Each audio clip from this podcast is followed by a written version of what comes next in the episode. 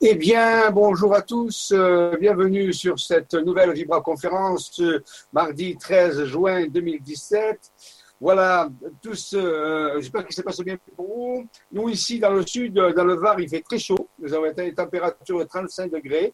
Euh, il y a même un ventilateur ici actuellement qui tourne. Ça nous change un petit peu de l'hiver. Donc, je souhaite pour vous que ça soit un peu plus doux euh, pour vous, mais c'est vrai qu'à ce moment, on a une vague de chaleur assez importante. Je vous souhaite donc, je tiens à vous remercier euh, de, continuer à suivre ces, euh, ces Vibra conférences. Ça fait plus de deux ans maintenant. Hein, nous, devons, être à peu près plus de 26 vidéos. On avait commencé avec Nora. Et euh, donc, euh, ça fait pas mal hein, déjà. Euh, il va y avoir quelques, quelques améliorations. Espérons que ce soir, le, le Internet sera fluide. On va tout faire pour cela. Je vais continuer, bien sûr, la présentation du mystère Andiana vers la Genèse. donc, je, aussi au début, je vous fais quelques news, si ça vous intéresse, quelques résultats de nos recherches et de nos avancées à partir, euh, donc, euh, je dire bientôt, là, euh, courant de l'été, ou peut-être en septembre, je ne sais pas encore en fonction des disponibilités, sur la chaîne LGC5 de YouTube, donc on va voir tout à l'heure. Euh, pour ceux qui vont s'abonner à cette chaîne, il y a déjà 1400 personnes qui sont abonnées. Je les remercie de leur confiance. je vais rajouter des petites vidéos que je ferai de temps en temps qui qui s'appelleront FSV News. FSV pour Force, Santé, Vitalité euh, du développement ascensionnel planétaire, développement de la conscience, bien sûr, donc force, santé, vitalité de ces développements ascensionnels de la conscience, où je donnerai des informations sur une petite vidéo de 10 minutes, un quart d'heure, sur l'avancée de nos travaux, sur euh, nos projets, ainsi de suite. Donc ça permettra au public qui veut se tenir plus au courant que dans les vibra-conférences où on traite des sujets beaucoup plus généraux. Donc, je ne sais pas, dès que je vais le lancer, peut-être au mois d'août, dès que j'aurai un moment, parce que là, je vais beaucoup m'absenter pour aller faire des recherches sur le terrain. Il y a des choses à, mettre en place aussi pour le 21 août 2017. Alors, vous allez voir, c'est des grandes nouvelles. Euh, c'est magnifique ce qui se passe. Donc, euh, je tiens à vous féliciter à tous ceux qui œuvrent dans ce sens parce que les résultats sont époustouflants. Et donc, je vais en parler, vous présenter quelques news quand même aussi. Euh, voilà, donc je dis tout ça pour pas oublier. Ah, oui, on verra tout à l'heure aussi que la prochaine Vibra conférence sera le 13 juillet, la veille du 14. Alors, vous voyez, bon, je sais que le 13 juillet, peut-être qu'il y a un bal, je ne sais pas, vous allez aller, mais vous pouvez toujours l'avoir en différé si vous n'êtes pas là. Donc, c'est la seule possibilité, puisque je vais en déplacement aussi. Donc, euh, je répète, donc le 13 juillet, et c'est un lundi, mardi, mercredi, jeudi, un jeudi 13 juillet à 20h, et parler euh, des révélations des maîtres du temps et euh, des intelligences non humaines bienveillantes. C'est une euh, conférence inédite où je vais expliquer un petit peu le rôle du temps, les nouvelles conceptions du temps, ce que nous ont fait part, ce que j'appelle moi les entités des maîtres du temps, mieux comprendre qu'est-ce que le temps et qu'est-ce que aussi mieux accompagner cette ascension planétaire. Donc, retenez bien cette date, le 13 juillet 2017 à 20h, la révélation des maîtres du temps et les intelligences non humaines bienveillantes. Euh, donc voilà. Euh, alors on va, euh, on va directement aller à, quelques news que j'ai préparées pour ce soir, un petit peu comme voilà. Donc on va, on va carrément y aller. Alors j'ai préparé quelques petits dossiers. D'abord peut-être un crop circle. Alors attendez, je vais, je vais carrément partager mon, écran. Ce sera plus simple. voilà. Donc ici je vais partager mon écran, partager. Et donc ici donc première chose que je vais présenter, c'est une euh, peut-être que vous le connaissez déjà, un crop circle qui est apparu il n'y a pas très longtemps donc en Angleterre. Euh, avec euh, tout à fait curieux, une visite ici, avec comme alors certains appelaient ça une serrure, une serrure avec des rayonnements, dans une visite ici. Rappelons-nous que la ici, c'est le symbole de la naissance, c'est le yoni. J'en ai parlé euh, dans différentes euh, Et nous avons reçu, c'est pour la première fois, nous avons reçu une carte, quelqu'un a fait une carte guidée par son intérieur où, il y a cette, cette, représentation qui apparaît dans un autre contexte, bien sûr. C'est la première fois qu'on a un groupe circle qui, euh, qui est relié à, à une carte qui a été euh, trouvée en même temps. Et la personne ne connaissait pas le groupe circle. Elle a cette carte. Et c'est-à-dire que le tracé avait les, les a, été un peu en, relation avec ce crop circle. je vous en parlerai, ce sont des données récentes qui sont en train d'être euh, compilées et vérifiées. Mais donc, c'est le premier. Vous voyez, des, les crop circles continus cette année, ils sont apparus très, très, euh, très en avance. Il hein. faut le savoir, en février, je crois, même déjà, les, les crop circles en sont apparus. Ensuite, euh, donc ça c'est une, première nouvelle. ensuite, je vais vous montrer ici, qu'est-ce que j'ai aussi? Ah oui, lors de, la, lors de notre, de notre travail que nous avons fait à Théopolis, euh, donc euh, le lundi de Pâques, vous voyez, nous sommes là en train de finir notre travail euh, de concentration énergétique sur ce site sublime qui est Théopolis. Je rappelle où il y a un vortex inimaginable à cet endroit, qui est connu, qui était connu plus ancien, mais je ne vais pas en reparler parce que je l'ai parlé souvent, mais je prépare un jour une émission euh, bouleversante, inédite, incroyable sur l'importance de ce vortex. Et là, vous voyez, on était à peu près 66 personnes à cet endroit. On venait de finir notre concentration. Et ici apparaît sur le côté droit, personne prend la photo du groupe, et sur le côté droit, vous voyez, apparaît une forme bizarroïde. Et la personne m'a dit, euh, c'est curieux, parce que à côté de moi, il n'y avait personne. Et alors, je vais grandir, hein, voilà, je vais l'amener. Vous voyez cette forme tout à fait bizarroïde qui apparaît ici, euh, qui, alors qui n'est pas, pas le soleil, hein, puisque ce n'est pas éclairé par le soleil. On voit une personne ici, c'est pareil, mais ce n'est pas le soleil. Euh, donc, elle est toute blanche, il y a des cheveux, encore des. ou une combinaison blanche. Et cet, cet être est apparu dans la photo, alors que la personne qui prend la photo n'avait pas perçu qu'il y avait ça, qu'il était là. Pour lui, il n'y était pas. Hein. Euh, et, si une personne comme ça, visible, bien sûr, tout le monde aurait pu la voir. Donc, c'est une entité qui est très, très, présent, euh, très physique, qui a été prise euh, donc par l'appareil la, photo de la personne. La personne a été euh, vraiment heureuse et contente de cette entité. Alors, nous ne savons pas qui c'est, nous sommes en train de chercher des identifications. L'heure aussi de la photo, il y a 7 et 39. Rappelons-nous quand même que 39, c'est la valeur du mot Dieu, D-I-E-U, patrie française. Hein, lorsque A égale 1, B si on utilise ce processus, on s'aperçoit que Dieu égale 39. Et 17, 17 c'est le nombre du Graal dans la tradition. Donc c'est curieux quand même que l'heure euh, vraiment euh, très petite de la photo. Donc cette entité-là. Alors une, euh, personne m'a dit que ça aurait pu être. Alors ici, on a une représentation, un dessin qui représente des entités qui viennent de Shambhala, le fameux peuple de sous-terre. Et c'est vrai que ça pourrait y ressembler. Hein, vu, de côté, euh, avec les cheveux la, combinaison blanche. Alors nous ne savons pas, nous sommes en train d'explorer euh, différentes pistes là-dessus. Donc voilà, donc je voulais, c'est extraordinaire ce qui se passe parfois. Vous voyez comme quoi euh, le cerveau occulte des, présences et, l'appareil photo, lui, les met en évidence. Donc nous remercions cette entité de cette manifestation. Voilà.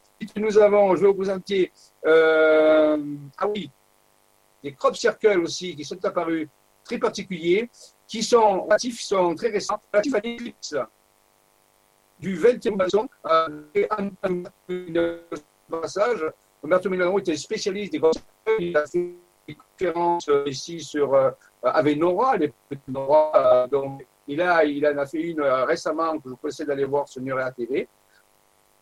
Et donc, il a, et, voyez, on voit l'éclipse qui est en train de se réaliser et on pense que c'est l'éclipse du 21 août 2017. Donc, vous voyez, c'est comme si ceux qui font les crop circles nous avertissaient de, de, bien faire attention à cette éclipse. Et vous dis, il y a des choses intéressantes. Cette éclipse est quelque chose de fantastique. À force de travailler dessus, en voyant le, le champ morphogénétique, en,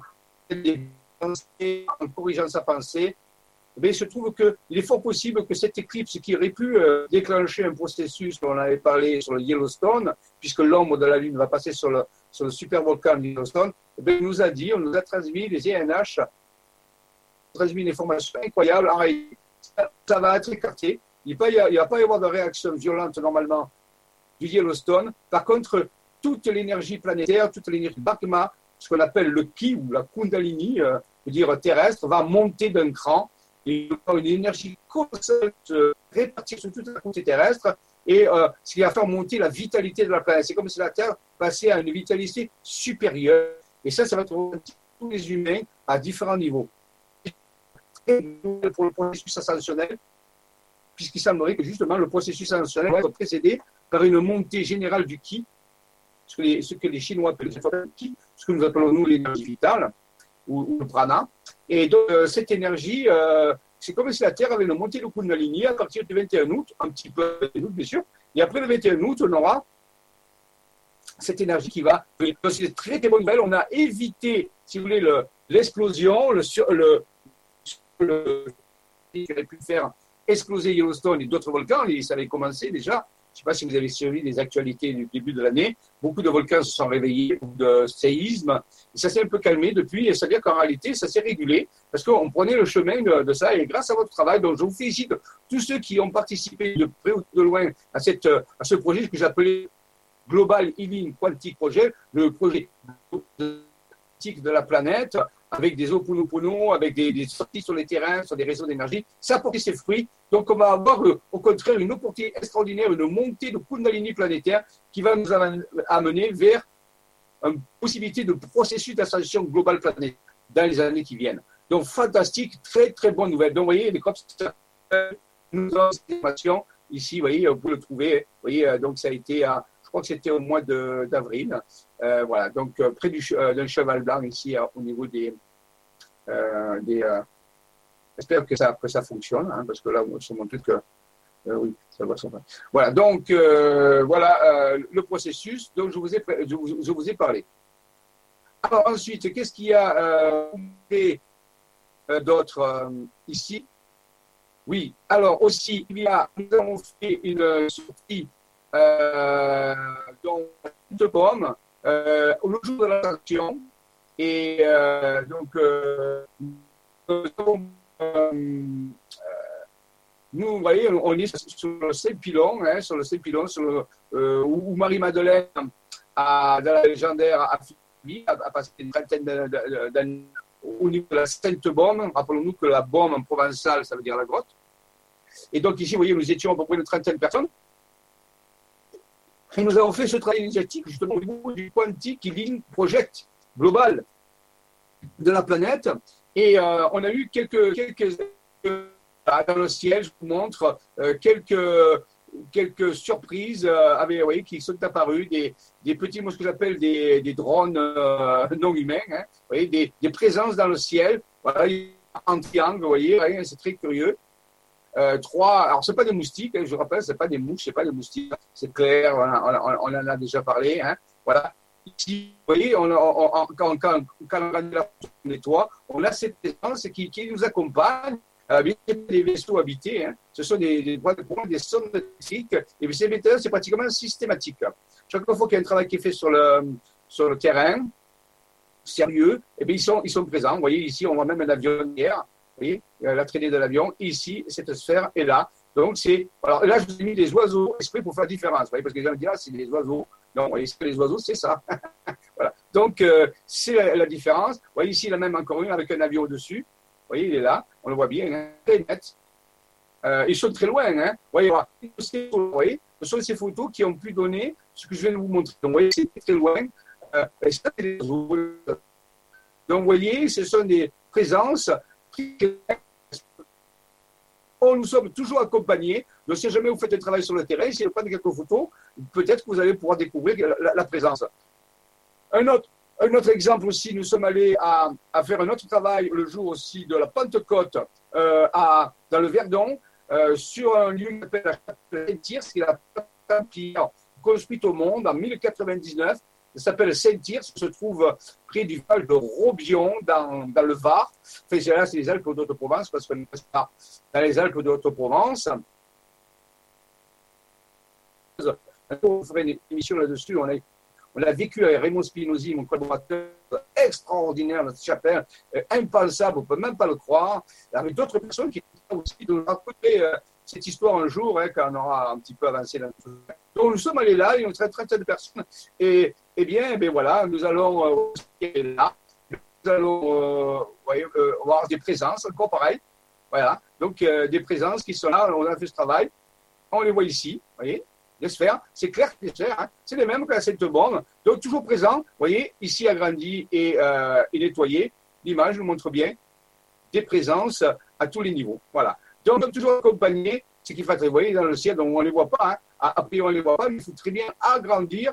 Agrandir, c'est très très loin. Ici, exemple, il y en a une, mais il faut, aller très loin, très très très loin dans le ciel. Oui, il y a une limite des pixelisation. C'est pour ça que je traite à, l'image avec un filtre qui permet d'enlever le pixel et de voir plus nettement l'image. Hein. Voilà. Donc, euh, vous voyez, euh, ça aussi encore. Donc, vous voyez qu'on n'est pas dans le. Alors, j'ai oublié de dire aujourd'hui, dans tout ce que nous disons, rien n'est vrai, mais il est possible que quelque chose soit avéré. Euh, c'est livré à votre discernement, à votre réflexion, à vos expériences. Prenons ça avec du recul. Là, pour l'instant, les espoirs, vous pouvez réfléchir. Hein. Ne prenez pas ça pour argent comptant. Jamais. Là, nous sommes allés aussi, pour finir, ça peut de Livron, vous voyez, euh, une magnifique rivière qui est très très jolie. Nous sommes allés faire ça il y a une semaine, un travail. Tiré, là on a pris des photos. Mon ami Michel Kerr a pris des photos. Vous voyez, ici on a le ciel, vous voyez, là ici. Et c'est tout bon. Vous voyez, le ciel. Et voilà ce qu'il y a dans le. C'est voilà. Une euh, sphère, cette fois-ci blanche, vous voyez, blanche, euh, qui reflète le soleil. Et une autre présence aussi à côté. Donc, vous voyez, euh, deux présences, une blanche qui est ici, qui, a été agrandie, et on voit bien la sphère, hein. on voit même le soleil qui éclaire une partie de la sphère, et l'autre partie de la sphère, mais elle, est moins éclairée. C'est bien que c'est métallique. Donc, vous voyez des présences, alors bien sûr, ce pas des drones humains, hein, parce qu'il n'y avait pas de drones, vous l'aurez vu. voilà. Donc, euh, ce sont des présences euh, qui nous accompagnent et qui accompagnent tous les chercheurs ou les gens qui ont l'élévation de la conscience planétaire. Donc, vous voyez, vous êtes alors ici, quelques je repars de mon ami Molinaro, c'est lors du, euh, du symposium à Tonon-les-Bains. Vous voyez, ensemble, on a, on a, présenté différents travaux et là, il a parlé des crop circles. Donc, je le remercie euh, de faire ces présentations parce que lui aussi, c'est un spécialiste des circles. Et on, a comparé des cartes et des crop circles, bien sûr. Ils se complémentaient, ils se complémentent tout à fait. Donc, je, je salue mon ami Molinaro pour ce travail euh, extraordinaire depuis des années sur les crop circles qui nous aide. Vous voyez ici, on voit ici des choses très, très passionnantes sur les crop circles, sur la des. Donc, merci, mon ami Molinaro, de faire tout cela. Voilà, je crois que euh, donc, vous voyez, les choses avancent vraiment dans le bon sens. Maintenant, nous allons aller directement. Euh, donc, je vais revenir deux secondes sur l'écran euh, pour voir s'il n'y a pas des questions. Voilà. Alors, des questions, des questions, on y va. Je dois avoir ma fiche ouverte ici. Euh, voilà, ici, donc je suis là. Alors, une question sur le, sur le, sur le forum. Bonsoir, ravi d'être là ce soir à nouveau avec vous.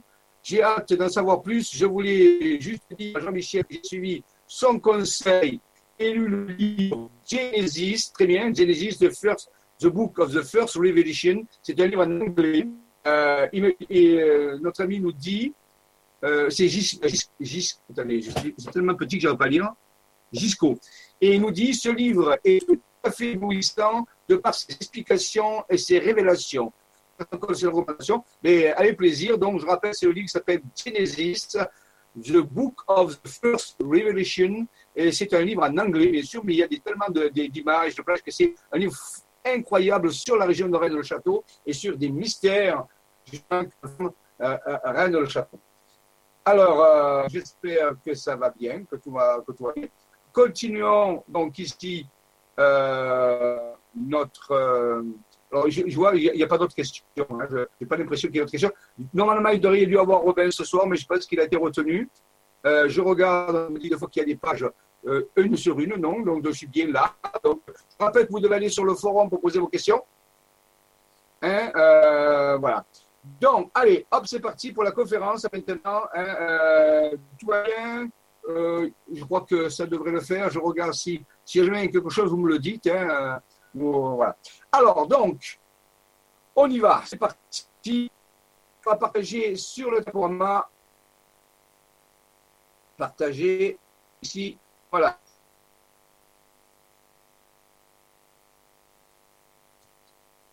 Bien. Vers une nouvelle terre, la fantastique énigme Diana, celle qui doit venir, partie 3.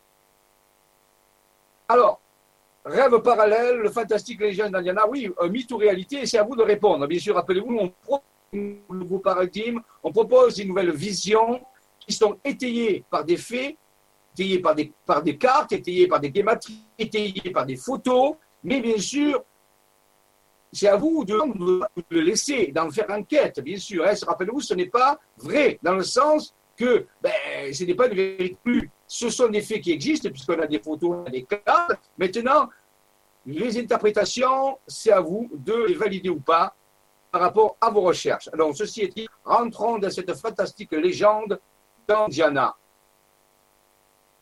Voilà, donc Diana qui est aussi, euh, on l'appelle aussi euh, la Pistis Sophia du son. Rappelons que la Pistis Sophia, c'est dans la gnose, l'ancienne ancienne gnose, gnose qui veut dire connaissance, et les anciens pensaient qu'il existait ce principe féminin qu'on appelle aussi la Saint-Esprit dans les traditions chrétiennes. La Saint-Esprit qui est un féminin et non pas un masculin, le Saint-Esprit. Il faut savoir que c'est un terme hébreu qui vient de Shikaina, et Shikaina en hébreu c'est féminin.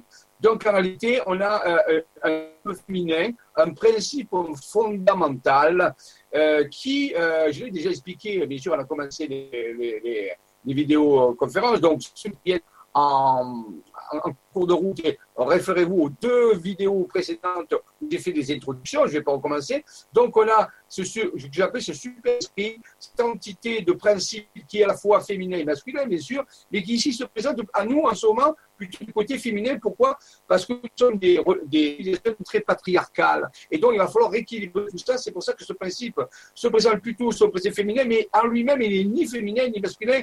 Il est un principe fondamental. Il est, on dire, androgyne. Mais actuellement, dans cette présentation, nous allons plutôt le voir dans un principe féminin, mais un principe féminin, donc lunaire, bien sûr, la base, mais aussi très solaire. C'est-à-dire qu'il y a un principe féminin très, très dynamique, qui, va, qui a cette énergie un petit peu martienne aussi qui va de l'avant. Donc, vous voyez ici, on a une image où on montre une gestation.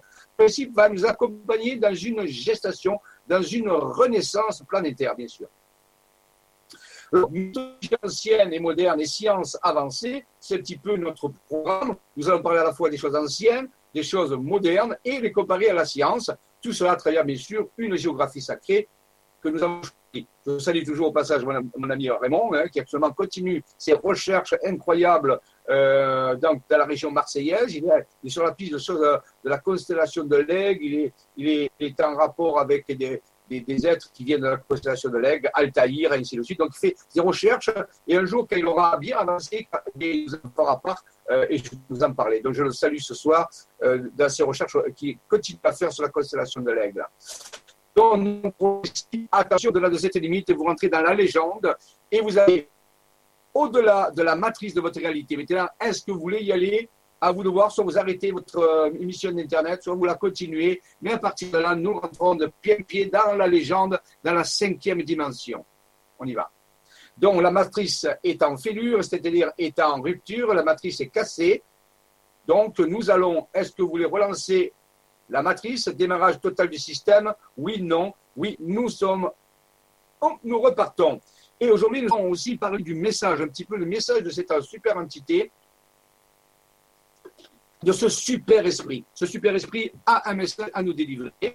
Mais avant qu'il ait ce message, on verra qu'il peut nous délivrer en plusieurs fois, parce que ce message est relativement long, mais on va aussi s'intéresser de comment il a pu venir. Est-ce qu'il a laissé des traces? Si ce super esprit est là, nous devrons en trouver des traces, des indices, des marques, des marquages.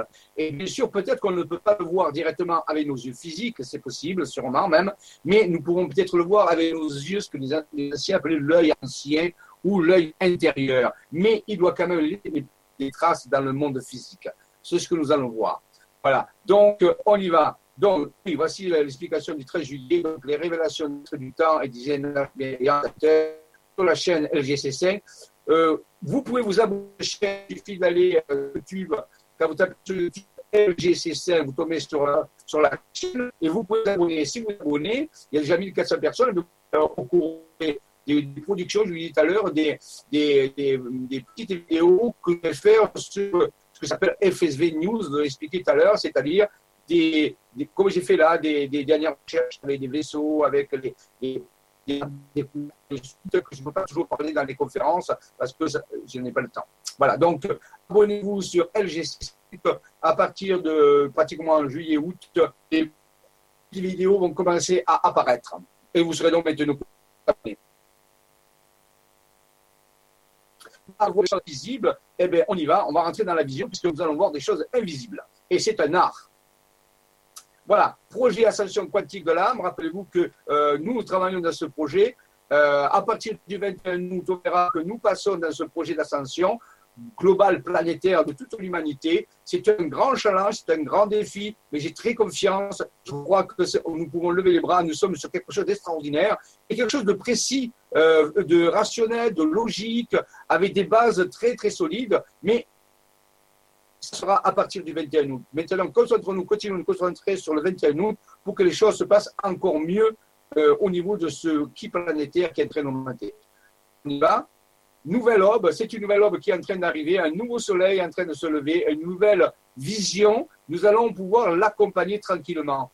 Et en 2001, au lycée d'espace, il y avait ce fameux menhir, vous savez, qui apparaissait chaque fois. Pour ceux qui ont vu le, fameux film L'Odyssée de l'espace, de Kubrick, je crois, euh, et chaque étape de l'évolution humaine, euh, de l'évolution de la vie sur Terre, il y avait une espèce de, mystérieux menhir qui apparaissait dans le film, un, menhir comme ça, noir, hein. et, on n'a jamais su ce que c'était.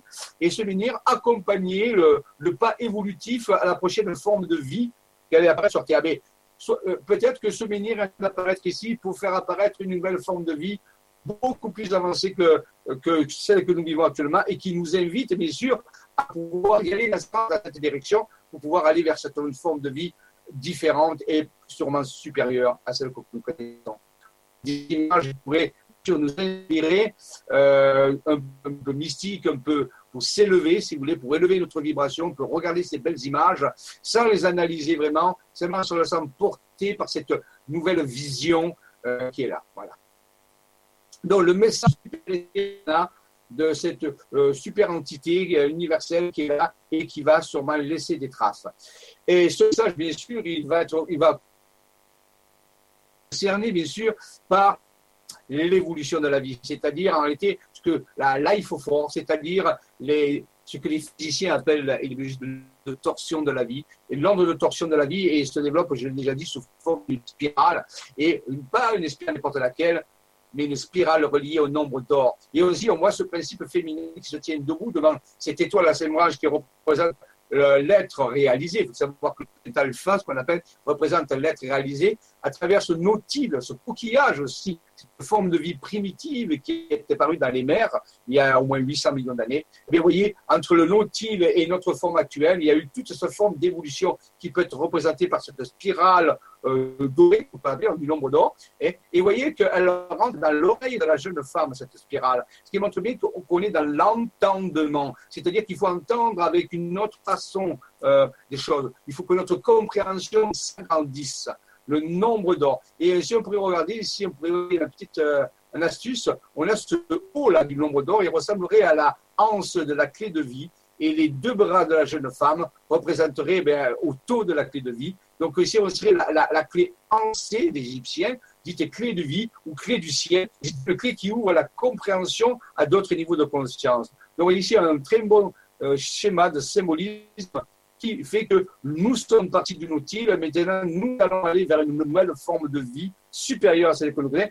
Et l'univers et la planète nous invitent à nous y préparer rapidement. pas, je ne parle pas ici de dizaines d'années, une centaine d'années ou de millénaires. Je parle de quelques années qui sont en train d'arriver et qui vont nous faire passer dans autre chose qui est tout à fait merveilleux qui n'a rien à voir avec ce que nous avons vécu jusqu'à maintenant. Mais pour ça, il faut assurer ce, cette transition ce que je vous dis est. Et, euh, alors donc, euh, ce super esprit Andiana va nous parler dans son message de certaines choses que vous connaissez déjà, mais c'est son message, il nous le dit, maintenant il est l'heure de le faire, c'est-à-dire d'arrêter d'avoir les luttes entre les hommes et les femmes. L'homme et la femme ne sont pas été euh, mis à, manifester, à, se manifester sur la planète pour se battre.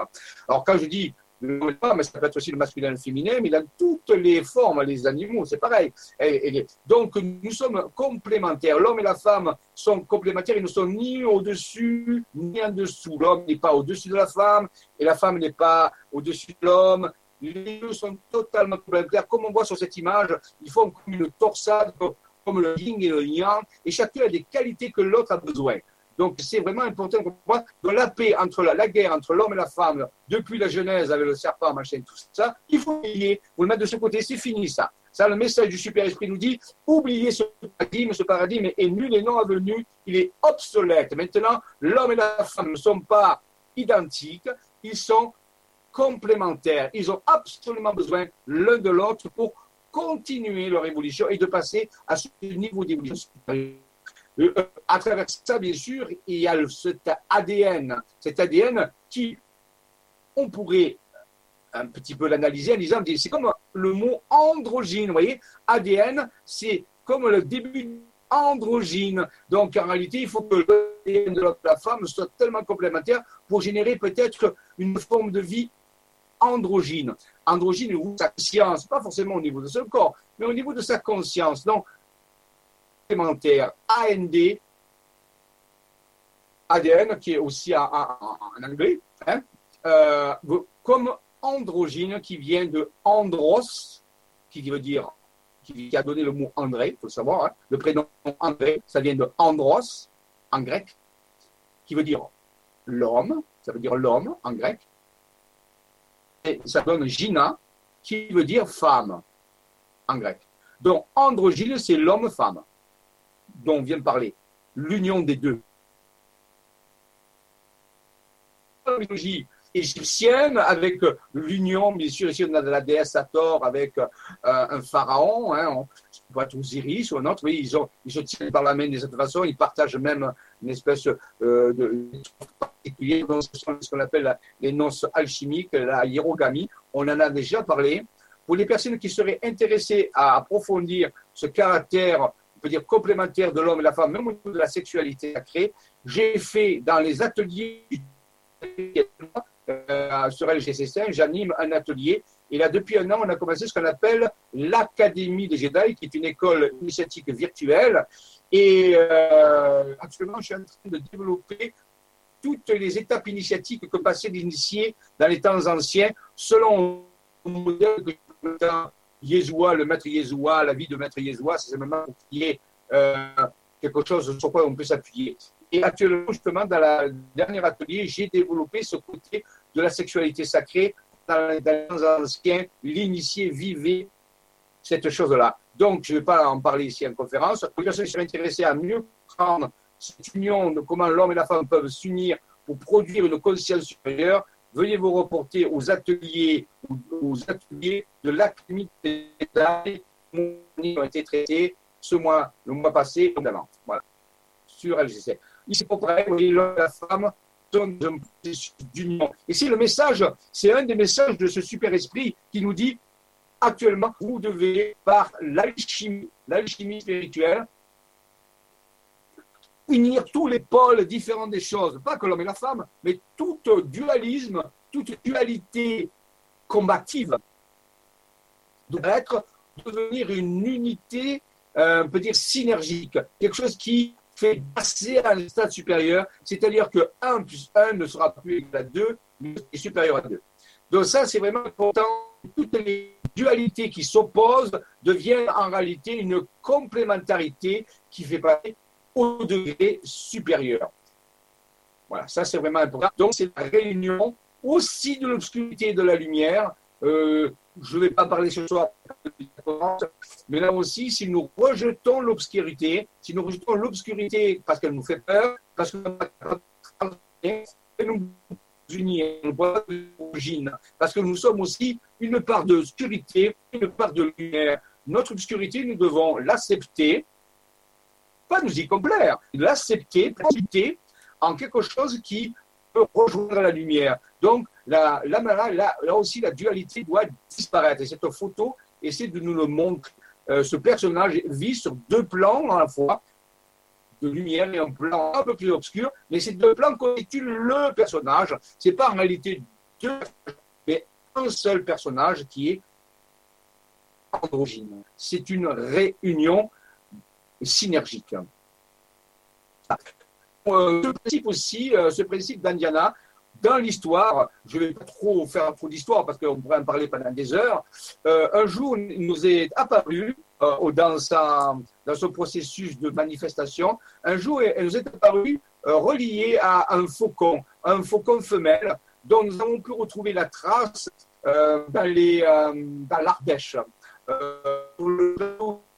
Sur, le plateau, de Larzac, il y a un, petit village, et dans ce village, il y encore, un artiste avait représenté différentes statues, plus ou moins symbolique. Et c'est une de ces statues, au moment même où ce super-esprit se manifestait à nous, on y, à un certain niveau, on peut dire, de, manifestation de naissance, on peut dire, et eh bien juste à ce moment-là, ça avait cette forme de statue, et on nous avait euh, expliqué qu'il y avait un lien entre cette statue qui représente un orus femelle, en réalité un faucon femelle, avec ses super esprits. Euh, le faucon ici aussi étant le symbole de l'aigle, c'est l'animal qui voit les choses d'en haut. Voilà, donc c'était euh, une petite euh, aparté personnelle pour vous dire que cette manifestation de ce principe a été accompagnée de synchronicité ou de découverte pour nous faire bien comprendre qu'il était présent. Voilà ici par exemple l'union de l'homme et la femme qui donc se, à ce moment-là vont acquérir cette conscience supérieure on peut représenter ici comme un, maître ou un initié.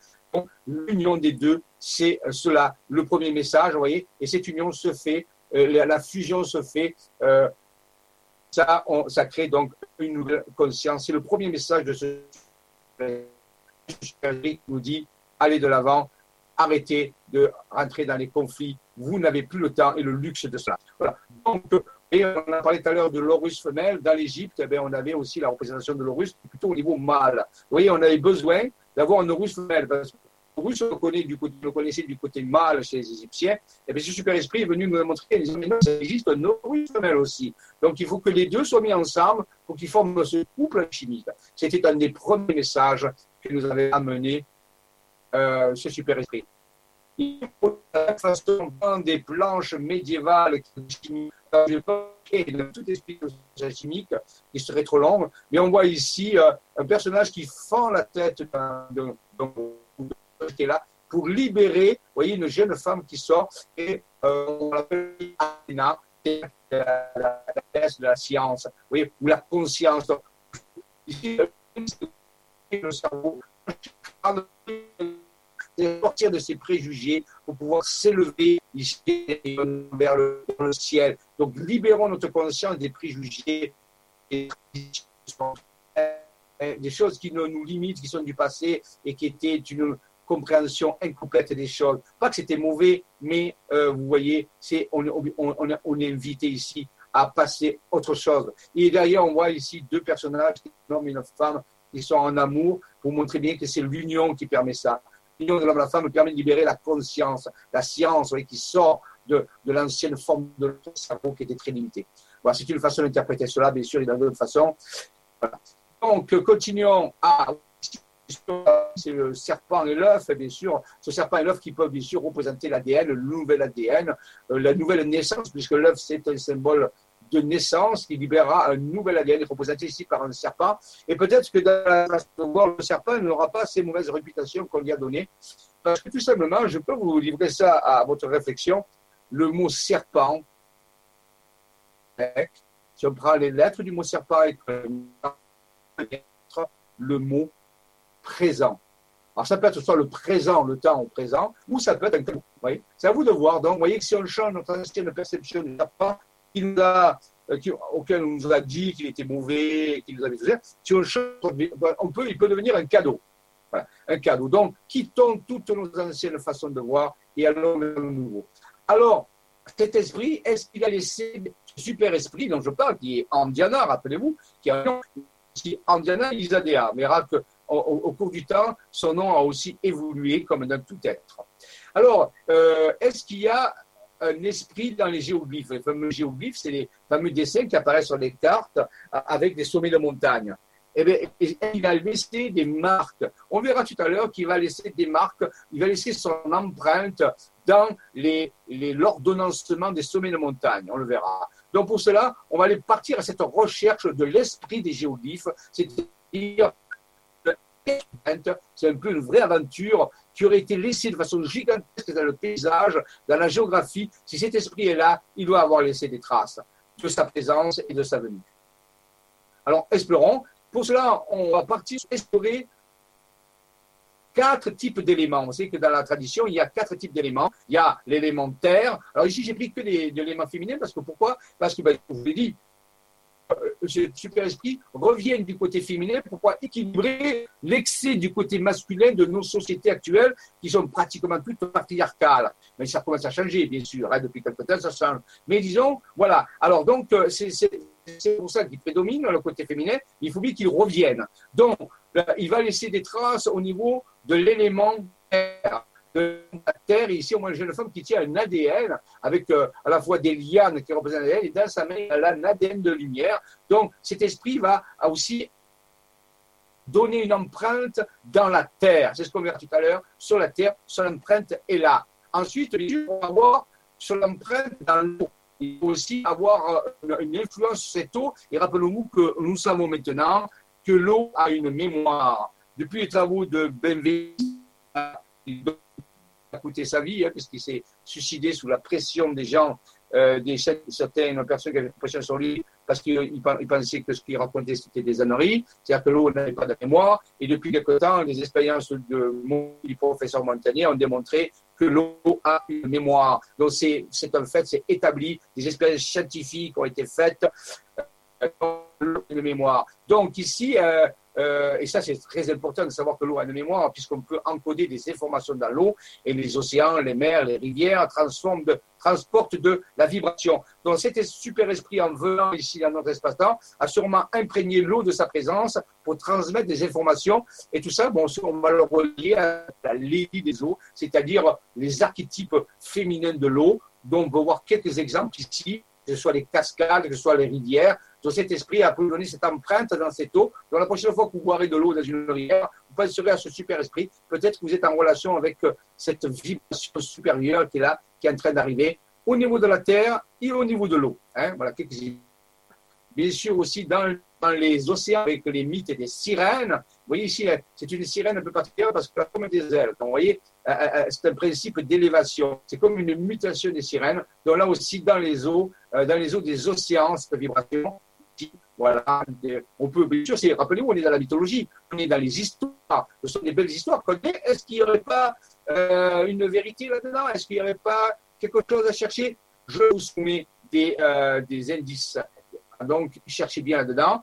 Ensuite, on a l'élément air. L'élément air, beaucoup plus fluidique, aussi, c'est pareil. C'est l'air, il circule dans la Terre, il se délocalise. L'eau, il y en a partout, mais elle est localisée, un peu plus localisée. L'eau, un peu moins localisée, elle est un peu plus, fluide. Mais l'air, lui, il est totalement localisé. Et là aussi, ça peut représenter cette information qui circule dans l'atmosphère, qui a pu mettre aussi de l'information dans l'air et qui, et l'air dans la tradition représente le mental, l'intelligence en réalité. Donc, on peut dire que nous respirons aussi cet esprit, nous le buvons, nous marchons dessus avec la terre, nous le buvons et nous le respirons à travers cette terre, cette terre qui peut être chargée de ce que ça fait des c'est-à-dire cette énergie vitale. Donc maintenant, est-ce que cette terre contient des informations provenant de ce super esprit? C'est à vous de le dire. Pensez-y la prochaine fois que vous respirerez à plein poumon on peut le voir de différentes façons, toujours représenté par le principe féminin, bien sûr, dont on a parlé tout à l'heure.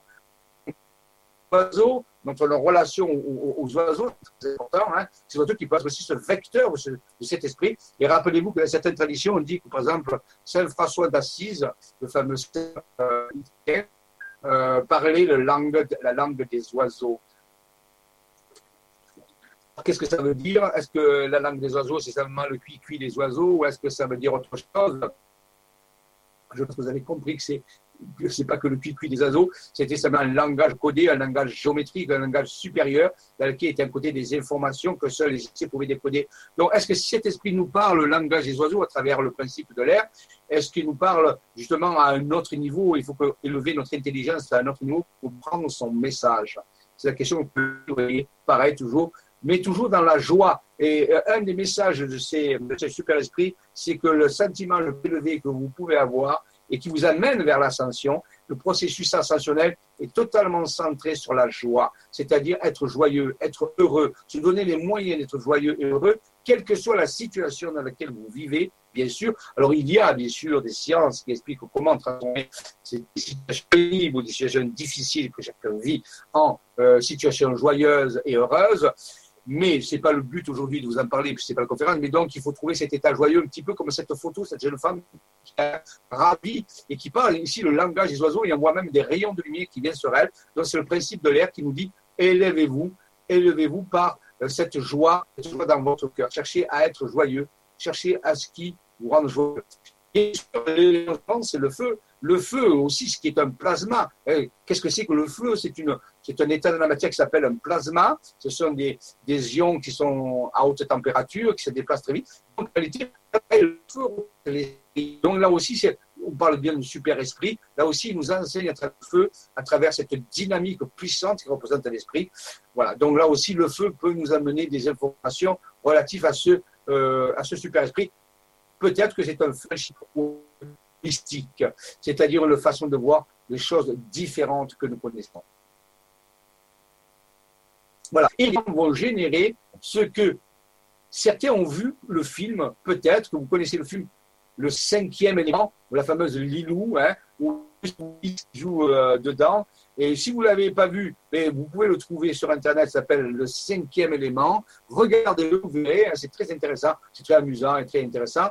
Et donc, on va, on va parler du cinquième élément. Mais le cinquième élément, dans la tradition, c'est l'aéther ou l'éther. C'est l'élément de la conscience. Et lorsque ces quatre premiers éléments dont on a parlé, c'est-à-dire la terre, l'eau, l'air et le feu, sont utilisés de façon équilibrée et supérieure, et eh bien, se développe un cinquième élément que les anciens appelaient l'air ou l'éther, qui est différent, je répète, de l'éther des, des pharmaciens, ça n'a rien à voir. L'éther oxyde qui est une molécule organique. Je ne parle pas de cet éther-là, mais je parle d'un éther qui représente un état de conscience, quelque chose qui est vivant, de conscience vivante. Lorsqu'on utilise les quatre principes fondamentaux de l'univers, qui sont pour les anciens la terre, l'eau, l'air et le feu, lorsqu'ils sont en équilibre pour nous, on y crée une synergie qu'on appelle l'éther, un nouvel état de conscience. Peut-être que si ce super esprit essaie de nous nous rappeler d'utiliser ces quatre principes de façon différente actuellement pour pouvoir nous élever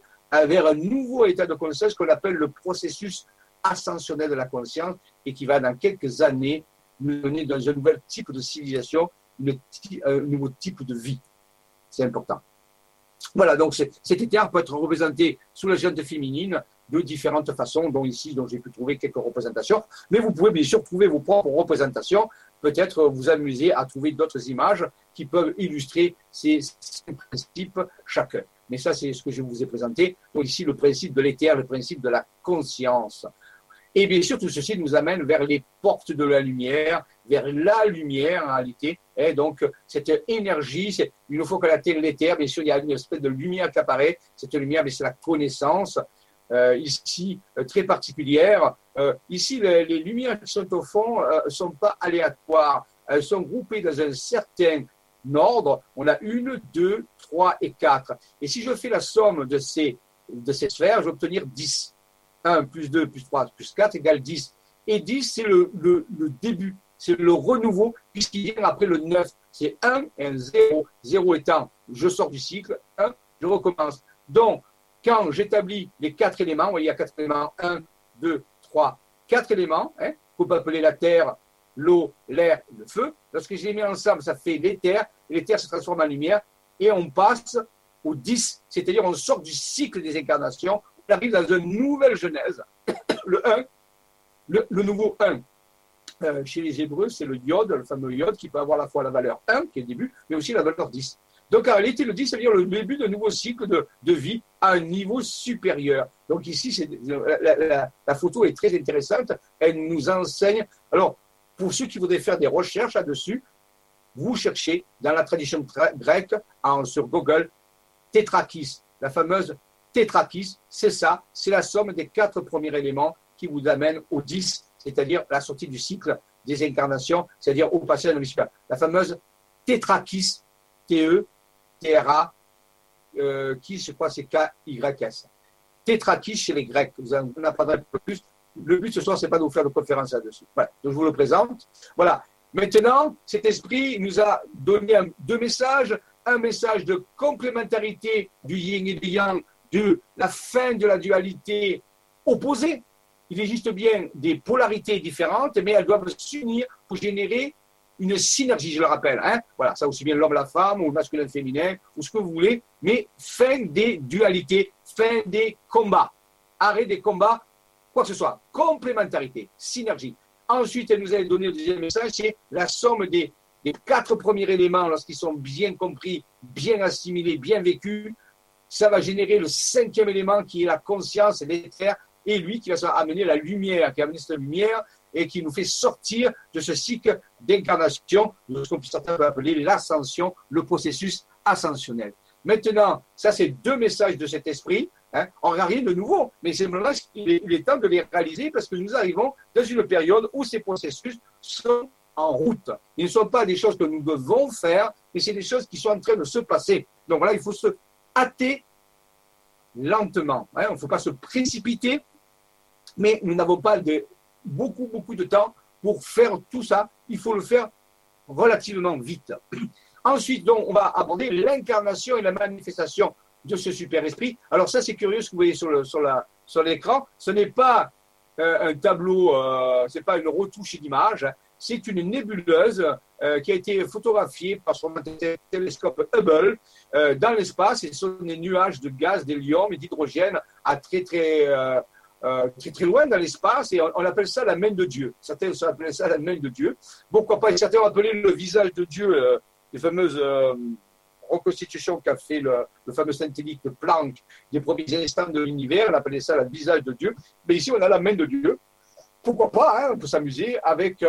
mais c'est très curieux ce que peuvent faire des nuages de gaz, d'hélium et d'hydrogène dans l'univers euh, avec des formes incroyables. Et oui, cette main, elle tend vers quelque chose de lumineux, de rouge, de rougeoyant pour nous faire passer peut-être à, un autre niveau de manifestation.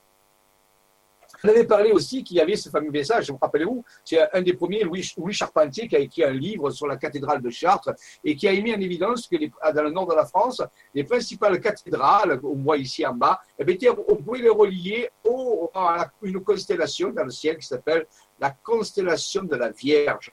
Et c'était tout à fait curieux. Et, euh, euh, si on fait le tracé sur une carte de ces principales cathédrales dans le nord de la France, on s'aperçoit que ça ressemble tout à fait à la constellation de la Vierge. Alors c'était un début euh, de découverte que les anciens ne posaient pas des édifices religieux ou les centrales cosmotolériques ou les temples en, en, dépit du bon sens, mais bien selon un schéma où le ciel et la terre sont en résonance ça, c'est très important. On en a beaucoup parlé dans les conférences, mais il ne faut pas l'oublier. C'est le ciel sur la terre, si vous voulez. Les cathédrales ici deviennent le ciel sur la terre, une image du ciel qui a été mise sur la terre. Et il y a ainsi une vraie résonance qui se fait entre les deux. Donc, et rappelez-vous que cette cathédrale s'appelle des Notre-Dame et que c'est dédié à la Vierge. Et bien sûr que la constellation qui sont reproduites par cette cathédrale, c'est la constellation de la Vierge. Donc, il y a une, vraie euh, euh, résonance entre les deux. Donc, fantastique, ces anciens. C'est quelque chose, vous voyez, qu'actuellement, dans, dans nos architectures et dans l'implantation de nos villes, nous ne faisons pas du tout. nous ne tenons pas du tout compte de l'image du ciel dans la structure de nos villes, de nos bâtiments, ainsi de suite. Nous construisons selon un mode plutôt plus rationnel, ainsi de suite. Et les anciens avaient d'autres façons de voir les choses. Vous voyez, ça, ce serait intéressant de s'y pencher là-dessus pour mieux comprendre cette pensée. Voici la fameuse constellation de Virgo on parlait de ce principe féminin, ce principe super-esprit, et bien tout à fait, on pourrait le, relier à l'archétype de la Vierge. Ce n'est pas le cas, mais c'est une idée, hein, c'est euh, une, résonance, Virgo, la Vierge, et, les cathédrales Notre-Dame. Ça, c'est quand même intéressant d'avoir ça. Je rappelle que mon ami Alain Ballas a écrit un livre il y a à peu près un an qui s'appelle La Tour de Saint-Bernard, qui est une tour, euh, on peut dire, euh, qui est faite dans le village de Sarlat, la Canada, et c'est une tour qui a été construite sous euh, les directives de Bernard de Clairvaux, un des fondateurs de l'ordre des Templiers. Et dans cette tour, bien sûr, on montre encore que les anciens utilisaient la géométrie sacrée, l'architecture solaire, les valeurs cosmotelluriques, le nombre d'or. Donc, vous voyez, vous avez une façon de construire que nous avons tout euh, perdu. Actuellement, personne n'utilise ces choses-là rarement, on peut dire, il y en a peut-être quelques-uns, mais rarement dans nos constructions. Donc là aussi, nous avons perdu le sens du sacré. C'est pour ça que nous sommes un peu perdus dans ce qui se passe actuellement. Hein. Donc il va falloir, euh, pour ceux qui reprennent ça en route, ben, vous intéresser à la géométrie sacrée, à, la géobiologie, au nombre d'or, au rapport à Dieu, parce que ça, c'est dans le message de l'ascension. On, nous en parle, on disait, vous, vous, changez votre façon de voir. Vous avez une façon de voir trop profane. Il faut que vous ayez une façon de voir beaucoup plus sacrée.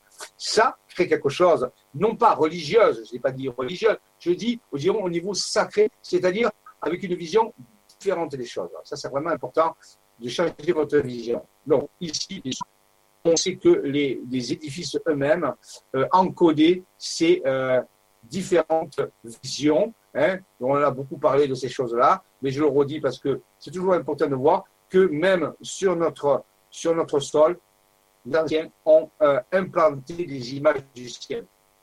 Dans le fameux livre de Félicien la Rose de Notre-Dame, euh, on nous donne quelque chose de plus, qui est un message qui nous a été donné par ce super-esprit, parce que ce super-esprit, il va se manifester actuellement sur le territoire de la France. Mais il va utiliser pour ça des règles qui sont connues des anciens. Nous, ne connaissons plus ces règles.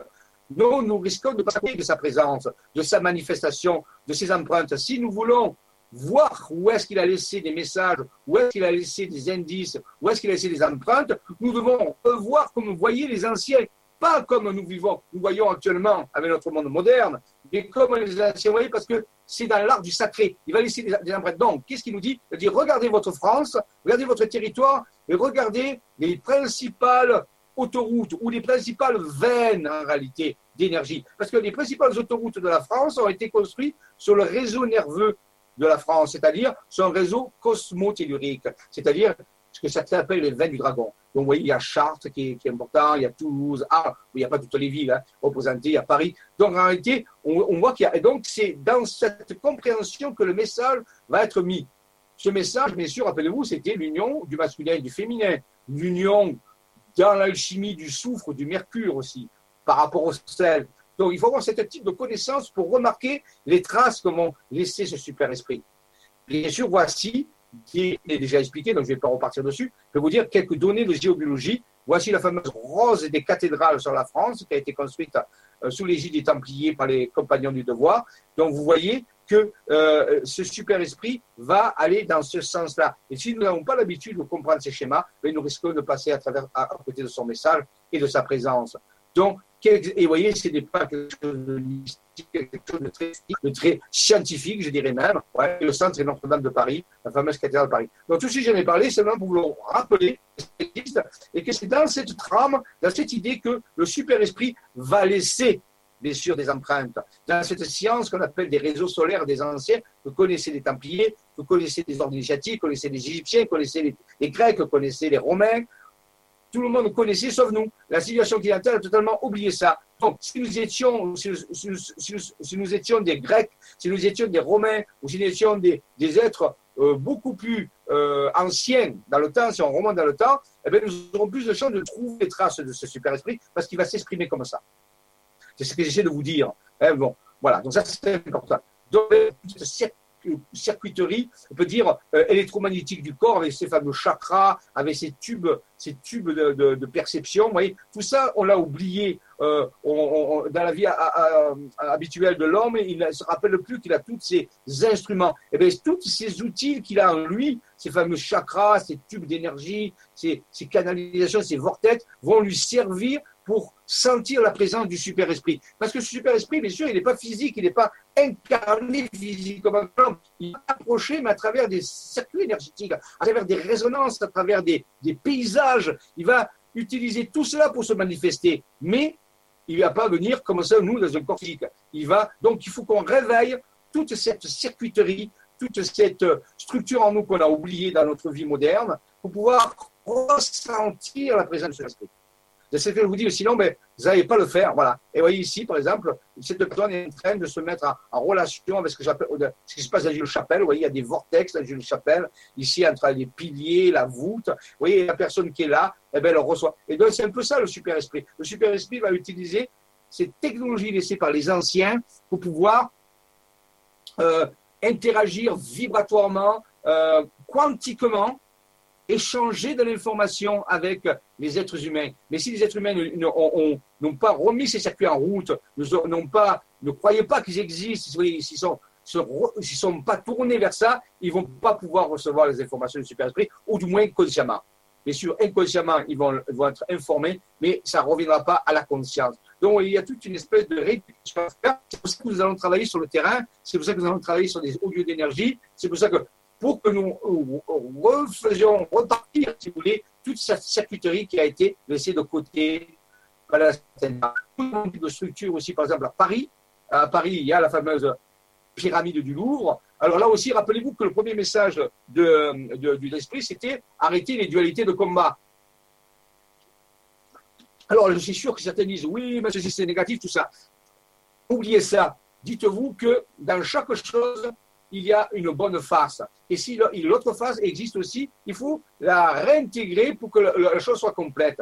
Et il faut savoir que, euh, euh, en réalité, euh, vite, cette pyramide est importante au niveau de Paris. Elle n'est pas, comme dit la plupart des gens, négative. C'est pas vrai. Ça, c'est la première approche qu'on peut avoir. Ainsi de suite. En réalité, elle renferme d'autres données euh, beaucoup plus profondes sur lesquelles nous sommes en train de travailler actuellement. Mais nous avons besoin d'approfondir ce que parce que c'est tellement brûlant et tellement très différent. C'est une, information que nous a super esprit, mais elle est tellement délicate et tellement à l'envers de ce que pense la majorité des gens que nous sommes obligés de, bien le travailler, de bien le présenter pour que les gens comprennent de quoi on parle. Donc, il va falloir vous habituer à, mettre ensemble les, les, les, complémentaires pour obtenir une bonne unité des choses. Donc, la pyramide du Louvre n'est pas elle a un rôle particulier à jouer pour Paris et nous en parlerons un peu plus tard quand le dossier sur lequel nous travaillons, qui relie la pyramide à d'autres choses, va pouvoir avancer. Donc, on Alors ici, on nous dit qu'une vierge qui est appelée une Yeroudoulaï, sacré du temple ou personne féminine initiable, adepte. Donc en réalité, euh, j'ai déjà expliqué que dans les temps anciens, c'était des vierges, des, femmes, qui étaient vouées à initier à la sexualité sacrée, des initiés qui voulaient euh, aller monter dans une conscience supérieure on pouvait passer par la voie de la sexualité. Ce n'était pas obligé, hein, mais on pouvait passer par la voie de la sexualité. Pour ça, il y avait des, jeunes femmes qui étaient enseignées dans cette, dans cette science la maîtrise des énergies, la maîtrise de la Kundalini, qui amenait l'illumination. Et on les appelait des Yerudoulai, je l'ai déjà expliqué ça. Elles étaient des Yerudoulai sacrés du temple. Mais c'est une personne féminine initiable, c'est-à-dire qui subissait une initiation, c'est-à-dire un parcours parfois long et ardu, où elle devait maîtriser ceci pour ensuite les transmettre aux principes masculins selon des méthodologies bien, bien définies. Donc ça, c'était connu des anciens. Nous, on l'a totalement oublié, occulté, ça a disparu totalement. Donc vous voyez encore un truc que ceci a disparu. Alors on nous dit qu'il existe euh, un secret des trois façons de féconder une vierge mère, c'est-à-dire une femme qui est pouvoir enfanter. Il y a trois secrets. Ça peut se faire soit par la phénogenèse spirituelle. Alors ça, ça veut dire que c'est une très ancienne tradition qui dit que dans les temps très, très, très anciens, certaines entités féminines avaient la possibilité de générer des enfants sans que le mâle y participe de façon directe. Ça s'appelle la parthénogenèse. Certains animaux actuellement sur Terre ont cette propriété. Donc, euh, euh, donc euh, c'est pas qu'elles peuvent se, se, dispenser du mâle, mais disons, elle n'est pas obligée de connaître le mâle régulièrement euh, pour avoir des enfants. Donc, elle a ce qu'elle appelle la parthénogenèse, c'est-à-dire la mise au monde d'un enfant sans intervention directe du mâle. Ensuite, ça c'est la première façon de pouvoir euh, féconder une vierge mère. Hein. Deuxième, c'est processus de résurrection initiatique et ascension. Donc c'est une initiation en réalité, c'est-à-dire que c'est le processus de la renaissance. C'est-à-dire lorsque l'adepte mourait symboliquement et renaissait donc à y changer de nom. Et à ce moment-là, bien sûr, on, disait que c'était le processus de renaissance. L'homme renaissait de la Vierge, de la Vierge Mère. Bien sûr, il ne renaissait pas dans le ventre d'une femme, mais c'était un processus initiatique appelé de résurrection, initiatique et d'ascension. Donc, il fallait mourir et renaître, mais de façon, bien sûr, euh, spirituelle, je veux dire, hein, pas du tout physique. Et la troisième façon, c'est la panspermie supraconductrice, alchimie spirituelle du couple, c'est pareil, dont j'ai parlé tout à l'heure, c'est le tantra, yoga, c'est la fusion de l'homme et de la femme à travers un rituel énergétique qui amène un changement de la conscience. C'est les trois façons, euh, et, dans ce cas-là, s'il y a la naissance d'un enfant, l'enfant va transmuter la conscience des parents et l'enfant, bien sûr, aura un état de conscience très, très développé. Si c'est illustré d'une certaine façon, on peut dire, hein, dans la naissance de Jésus à travers la Vierge Marie. Mais bon, ça, c'est la façon non initiatique de le voir. Ça, je, l'évoque bien sûr dans l'Académie des Jedi. Donc, ce n'est pas ce soir que je peux le développer. C'est pour les personnes qui veulent aller plus loin. On a évoqué dans les deux derniers cours cette, ces choses-là à, une profondeur importante. Donc, pourquoi je vous parle de, de ça ici? Parce que vous pourriez dire d'où est venu ce super esprit? Comment est-il a pu rejoindre ces plans de la conscience actuellement dans cet univers? Mais ben, Il est passé à travers un de ces trois processus il, va, il, va, il a utilisé un de ces trois processus. Pour ça, je ne vais pas vous dire lequel. Hein, je, vous rappelez-vous, je vous livre votre connaissance des réflexions. Hein, je ne suis pas là pour vous dire toutes les choses. Donc, on peut dire qu'il a pu passer par un de ces trois processus, puisque le Vierge Mère a été fécondé et cet esprit a pu se manifester de sa forme spirituelle. Je parle ici. Hein, donc, c'est le Vierge Mère spirituelle, on peut dire. C'est le principe dit de l'Immaculée Conception, de la Vierge Mère parthénogenèse spirituelle, processus de résurrection initiatique et ascension, ou panspermie supracognitive, alchimie spirituelle du couple, le tantra yoga sacré du couple. Donc c'est par un de ces trois processus, ou peut-être avec une combinaison de ces processus aussi. C'est à vous, ça sera livré à votre intelligence, à votre réflexion. Si vous ne comprenez pas tout à fait ce que je dis, ce n'est pas grave. Vous pouvez faire des recherches, vous prenez les titres, vous allez sur Google et vous faites des recherches personnelles. C'est à dessein que je ne vous dis pas tout, parce que chacun de ces processus pourrait prendre plusieurs heures d'explication, et ce n'est pas le but ce soir. Mais je vous livre ces résultats de recherche à votre euh, discernement et recherche. Voilà, il faut savoir comment savoir que le magma, quand on parle la Terre, on parlait de Yellowstone, hein, ce volcan qui va recevoir l'ombre de la Lune le 21 août, mais le magma, on pouvait l'appeler Marie aussi. C'était Marie, c'était la couleur rouge. Hein. Donc Marie, c'est, appelez-vous, le féminin du mot Seigneur. Ah, ah, pour les hommes, on disait Seigneur, et, pour les femmes, on disait Marie. c'est curieux. Hein. voilà. Donc c'est le magma, c'est l'énergie rouge de la Terre, c'est l'énergie féminine. Ce magma, c'est Marie.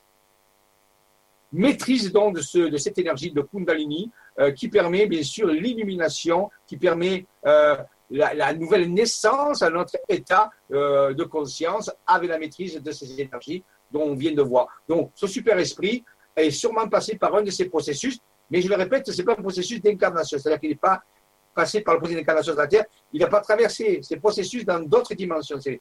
Pour se manifester dans cet univers, il a fallu qu'il passe par ces processus, mais bien sûr pas dans l'incarnation, parce que il n'y avait aucun corps sur Terre qui pouvait euh, supporter la présence de ce super esprit.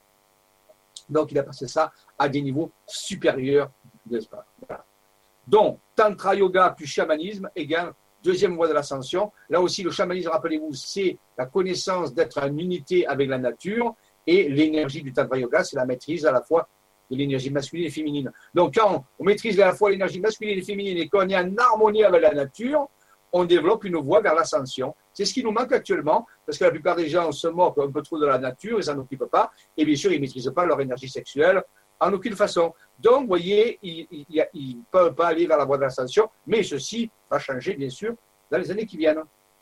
Voilà, bon, c'est le petit, dessin qui peut représenter, vous voyez, avec des choses sacrées. Il n'y a rien de, de vulgaire là-dedans, il n'y a rien de. C'est seulement, voyons ça dans la façon sacrée, aimer ou s'aimer avec le véritable amour qui transcende et qui amène ces énergies à développer notre conscience. Voilà, ça c'est une autre. c'est ces deux, deux entités unies par leur amour. Le vaisseau, rappelez-vous, c'est aussi un terme d'alchimie qui représente le réacteur, l'atanor dans lequel se fait la transition. Donc c'est aussi le terme vaisseau, ça porte le même nom. Vous voyez, c'est aussi le terme d'alchimie cette alchimie, on va la retrouver avec les menhirs, les dolmens, les clochers des qui libèrent cette énergie. Vous voyez, cette énergie-là, c'est la énergie vitale je vous parle, le Kundalini de la Terre, c'est la fameuse qui dont je vous parle. C'est la qui, une nouvelle naissance, c'est super de conscience, et son qui, son énergie vitale, sa Kundalini, se met à, à, à grandir. C'est pour ça qu'on parle de fécondation de la terre-mère, par le phallus magique menhir en mode supraconnexion. Donc c'est un peu ça que la Terre, oui, c'est les, épousailles, euh, les noces de la Terre, elles, sont fécondées passer à un niveau supérieur d'énergie et donc à un niveau supérieur de conscience. Donc, si la Terre le fait, il faut que l'humanité suive. Si l'humanité ne suit pas, eh ben, elle va pas pouvoir euh, vraiment accompagner le processus ascensionnel. Mais elle va le faire, j'en suis sûr, elle peut comprendre. L'humanité est assez comprendre. Maintenant, est-ce qu'elle va vouloir comprendre? Je ne sais pas, mais euh, elle peut le comprendre. Il n'y a rien de difficile. Donc, vous voyez ici les photos, ce pas des montages, c'est des vraies photos qui montrent comment euh, fonctionne et euh, voir comment elle échange de l'énergie entre le ciel et la terre et ce processus de autofécondation. Les gens qui voudraient approfondir ça, je vous conseille un livre qui s'appelle Le souffle du menhir je me rappelle l'édition et, la personne qui l'a écrit, euh, c'était une personne, c'est un, gars très rationnel, très, très intéressant. Ces photos sont tirées de ce livre, Le souffle du menhir. Vous verrez, lisez ce livre, vous allez beaucoup apprendre sur ce processus d'alchimie, de transmutation spirituelle de la Kundalini de la Terre. Le souffle du menhir, un très bon livre à lire pendant les vacances. Je vous ai parlé l'autre fois de ce fameux tableau que j'adore et qui résume à lui tout seul beaucoup de choses au niveau de l'illumination. Donc, je ne vais pas rentrer dans le détail, mais je vous rappelle que ce tableau date des années 1400 et quelques, qu'il a été fait par un initié et qui a encodé énormément d'informations pour le futur, pour que nos sociétés actuelles comprennent que les anciens savaient des choses importantes qui dépassent même notre état actuel. C'est pour ça qu'on dit fécondation de la Vierge. Rappelez, la Yeroudoulaï, c'est le principe, bien sûr, de transmutation, d'ascension et, fécondation de la Vierge par le rayon supraconducteur sur la glande pinéale, tableau du 14 euh, et quelques, je crois, 15e siècle. Et donc, on voit ici que c'est une vraie science dont je vous parle, dont ce rayon alchimique va stimuler la, glande pinéale de la, jeune femme là qui est la Vierge, qui représentait la Vierge, et qui va lui donner naissance, qui va déclencher tout un processus hormonal dans ce corps et d'un être très particulier qu'on va appeler dans certaines traditions maître Yeshua. Donc pour vous dire que euh, on est peut-être prêt d'essayer d'élucider le, secret de l'Immaculée Conception et pourquoi pas de pouvoir le, comprendre et de l'utiliser euh, dans les civilisations qui vont venir après nous, des civilisations qui vont fonctionner à un autre niveau. Nous sommes seulement ceux qui préparons ce passage et peut-être que certains d'entre vous vont pouvoir le vivre aussi. Ça pas d'eux, ça n'est pas une décision qu'ils vont prendre. Voilà. Mais pour vous dire, ce n'est pas du tout ici quelque chose de fantaisiste, c'est totalement scientifique. Ce sont des sciences qui sont un peu d'avance à la science actuelle.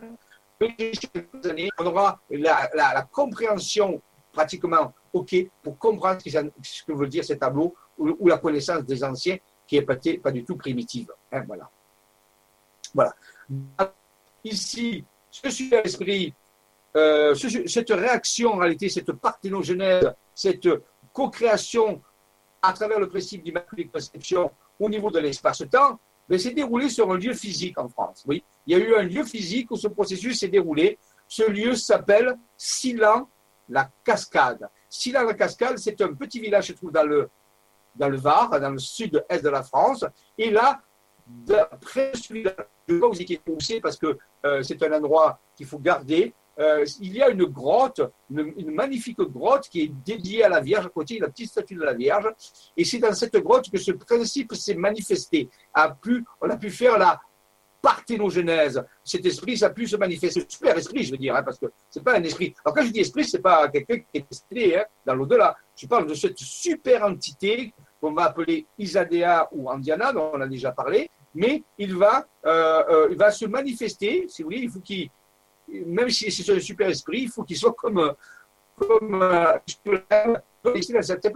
pour ça il va se manifester dans une grotte matrice qu'on appelle une grotte qui représente en réalité l'utérus de la Terre. Et c'est dans cette grotte que le processus va se faire à un moment donné. Et ce processus, bien sûr, là, il est illustré à la monde égyptienne, où c'est la fameuse euh, résurrection d'Osiris. On voit ici le Horus, on voit ici euh, la Nephthys, qui porte la coupe sur sa tête, on la reconnaît comme ça. Ici, on a Osiris, qui est mort, qui est défunt. Et à un moment donné, on a son phallus, vous voyez, qui est redressé. Et on a un peu, euh, une petite demoiselle, Isis. Isis, à un moment donné, avec euh, Nephthys et, et, aussi avec la science de Thoth, qui était comme un ingénieur, si vous voulez. Thoth, c'était, on peut dire, l'ingénieur de, l'Égypte ancienne, hein, une espèce de Léonard de Vinci de cette époque, surtout au niveau de l'alchimie. Et donc, euh, toute connaissance, ils ont pu ressusciter momentanément Osiris qui avait été tué dans le mythe par son frère Seth, décomposé en, certaines traditions disent 14 morceaux, et on avait perdu le, 13 le 14e morceau, et le 14e morceau, c'était le phallus. Donc, euh, Osiris a, a, pu être reconstitué, mais sur 13 morceaux, ce qui met sur symbolique, puisque 13 dans le tarot, c'est la lame de la mort, c'est la lame du passage, donc il n'a pas pu être ressuscité.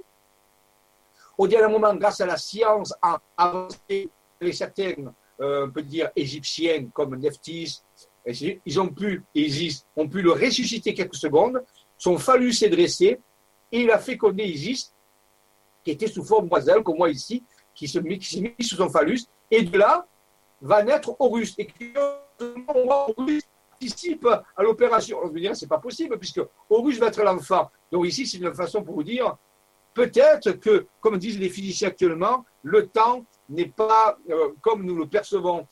Il faut changer notre notion du temps. Et j'en parlerai dans le, maîtres du temps le 13 juillet dans la conférence La révélation des maîtres du temps.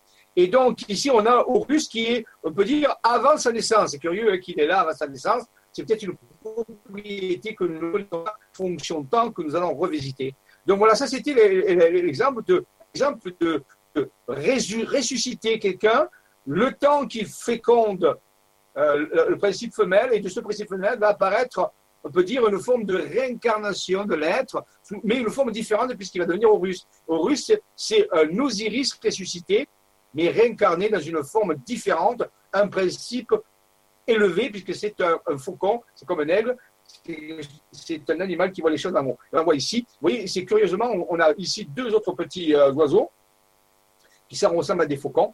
Et curieusement, si on fait fil ça, on s'aperçoit que le fameux coffre qui est là, ben, avec les deux oiseaux pour représenter l'arche de l'Alliance? L'arche de l'Alliance, chez les Hébreux, c'était deux téraphins qui étaient là sur chaque côté, sur le propitiatoire, on peut l'appeler, sur le couvercle. Mais ici, en Égypte, on a deux soies faucons qui représentent les deux téraphins. Et ça serait l'arche de l'Alliance. Donc, la fameuse arca, le coffre, le coffre de résurrection, le coffre de restauration. Donc, là, curieusement, on a un grand secret que nous délivre les antiques civilisations égyptiennes qui n'est pas si primitive comme on peut le penser.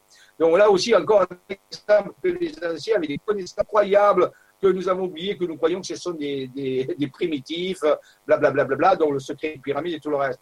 Donc vous avez seulement entendu parler. Donc vous voyez, il faut revoir toute notre histoire. Avec mon ami Raymond, euh, on a ici on vu le lieu, c'est-à-dire cette grotte assise à la cascade, ce qui est comme un utérus de la Terre où ce, principe de super-esprit va pouvoir se manifester au niveau supérieur. Et il va aussi le, le, le, moment. Il y a des moments. Eh bien, euh, on nous avait expliqué qu'à l'époque, avec Raymond, on trouve des morceaux de tuiles qui avaient été laissés par les anciens euh, dans le département, dans tous les départements du sud de la France, avec des écritures carrées, voyez, des, des, carrés cassés ici, voilà. Donc, on a pu décrypter ces morceaux de tuiles qui avaient été laissés par les initiés. Les initiés, c'était comme des testaments sacrés, si vous voulez. On appelait ça le testament sacré.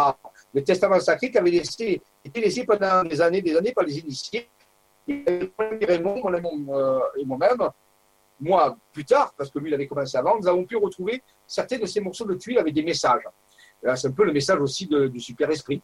Et ici, euh, si on traduit euh, l'écriture qu'on appelle carré cassé, je rappelle, c'est une écriture, un, codage templier, mais il y a marqué solsticium, qui veut dire solstice. Donc, on, on est en train de nous dire qu'il y a des moments de l'année où ces énergies, ces manifestations du super-esprit, ben, elle est plus puissante que moi. Et les solstices semblent être euh, des moments privilégiés. Rappelons-nous qu'il y a deux solstices dans l'année.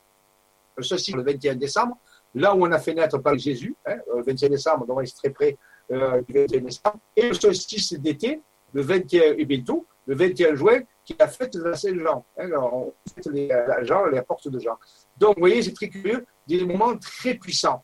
Donc, euh, cette, énergie de ce super-esprit, pour se manifester, avait au moins deux occasions, on peut dire, soit le solstice d'hiver, soit le solstice d'été. Alors, vers quelle, vers quelle date il s'est dirigé, nous allons le découvrir bientôt. Euh, pour que ce super-esprit puisse se manifester sur les plans, sur nos plans spatio-temporels, rappelez-vous, il n'est pas né dans la matière, mais il a été très près dans cette spatio-temporelle. Il a fallu aussi qu'il ait un code génétique, une espèce de code génétique vibratoire, bien sûr, euh, donc, qui est différente des humains. Et ça, dans le film, le cinquième élément, je vous ai parlé tout à l'heure avec euh, Bruce Willis, la fameuse Lilou, qui est le cinquième élément, elle a un code génétique, on le dit au début du film, qui est des milliards, des milliards plus complexe que les humains. Eh bien, c'est pareil, c'est un super esprit a un code génétique vibratoire, mais il n'est pas matériel, physique, il est vibratoire, mais il est, il est d'une complexité inouïe, rien à voir avec le code génétique des humains. C'est peut-être une promesse du futur, on peut dire. Donc là aussi, vous voyez, on peut le représenter là. Si, si vous pouvez voir le, le code, AD, le code ADN le super-esprit, peut-être qu'on pourrait voir cette espèce de représentation-là, vibratoire, et encore, je suis sûr que c'est beaucoup plus fort, beaucoup plus que ça. Donc, pour vous dire, c'est une représentation de ce principe, de ce super-esprit. Il est né, il s'est manifesté, je vais vous donner la date, le mai 2001. Le 24 mai 2001, à Silan-la-Cascade, dans cette grotte, dans le continuum spatio-temporel, non pas de point de vue physique, je vous l'ai dit, mais de point de vue énergétique et vibratoire. Et euh, euh, il a euh, donc il a deuxième, on peut dire une, deuxième une deuxième apparition le 21 juin 2001, là aussi le jour du solstice. C'est pour ça que je l'ai parlé tout à l'heure. Donc il y avait deux dates. La première date, c'est la première, la première manifestation, c'est le 24 mai, et presque un mois après, le 21 juin, il a fait une deuxième manifestation. Euh, et entre le 21 juin et le 24 mai, il y a 28 intervalles, il y a 28 jours. C'est la durée du jour lunaire. Et c'est le principe de la fécondation. Donc, vous voyez, il a fait des deux premières impulsions, on peut dire, sur deux dates, 24 mai 2001 et 21 juin 2001, ce qui donne 28 jours d'intervalle. Et c'est la lune, c'est le principe lunaire on peut dire que l'activation de l'ADN, l'ADA, ce esprit, que j'appelle Sonia, dont je ne vais pas parce que conférence un jour, je, je préférerais parler du principe Sonia, mais disons, c'est ce principe de manifestation un mécanisme, un processus, c'est autour du 21 juin 2001. Rappelez-vous qu'il y avait un film 2001 l'Odyssée de l'espace. Et ça, dit au début, apparaît ce fameux euh, euh, menhir noir. Vous savez, ce menhir noir qui, qui, euh, qui, qui accompagne chaque bon évolutif de l'espace. Si vous ne connaissez pas, regardez-le ou regardez-le et regardez quand apparaît ce menhir noir là, ce menhir métallique qui, accompagne l'évolution de la vie sur la Terre selon le là aussi, c'est euh, ce principe-là qui, qui, se, qui se met en place. Voilà, 2001, c'est dans le film. Alors ensuite, euh, c'est les premières impulsions, on peut dire les premières, là, les impulsions de parthénogenèse. Et ces, deux impulsions, en 2001, donc le 24 mai et le 21 juin, déployé sur 20, sur en réalité, dites-moi, 14 euh, mois. 14 mois, cet esprit va croître, va se déployer, va faire son éruption, va s'installer dans notre espace-temps, selon la mythologie dont nous parlons ici, une mythologie moderne, moderne, moderne appelons la mythologie des années. Et donc, en réalité, il va se déployer pendant 14 mois et le 24 juillet 2002, qui est exactement 14 mois après le 24 mai 2001, vous vérifierez, ça fait 14 mois, sur le site dont on a parlé tout à l'heure, le fameux Théopolis, rappelez-vous, on a vu cette, cette silhouette blanche qui est apparue quand on était à, à Pâques, quand on a fait ce travail pour la Terre. Donc, sur ce site-là, qui est un site incroyable, d'une puissance colossale, euh, je me retiens de le dire parce qu'on a des preuves, on a des, des dizaines de preuves de ça. Théopolis, qui veut dire la cité de Dieu, au lever du soleil, le 24 juillet 2002, au lever du soleil, ce principe s'est déployé totalement. C'est-à-dire sa, sa croissance avait été accomplie. On pourrait le considérer comme un bébé. Voilà, c'est comme un bébé, si vous voulez. Ce n'était pas un bébé, bien sûr, mais c'était comme sa phase de bébé, la phase de la naissance. 14 mois, vous me dites, mais c'est pas la même chose que pour les où il faut 9 mois. C'est vrai. C'était 14 mois, mais c'est, rappelez-vous, les 14 morceaux du corps d'Osiris. Très curieusement, c'est les 14 morceaux du corps d'Osiris. 14 mois, on peut dire un morceau par mois. Et là, c'était bien 14 mois, il était complet. Ce n'est pas les 13 morceaux dont, on parlait tout à l'heure, et le, le, phallus qui était le 14e, qui avait été perdu euh, dans l'histoire d'Osiris. Donc, euh, savoir quand même euh, que Osiris, le mot Osiris, c'est un anagramme lui-même qui c'est Or d'Isis.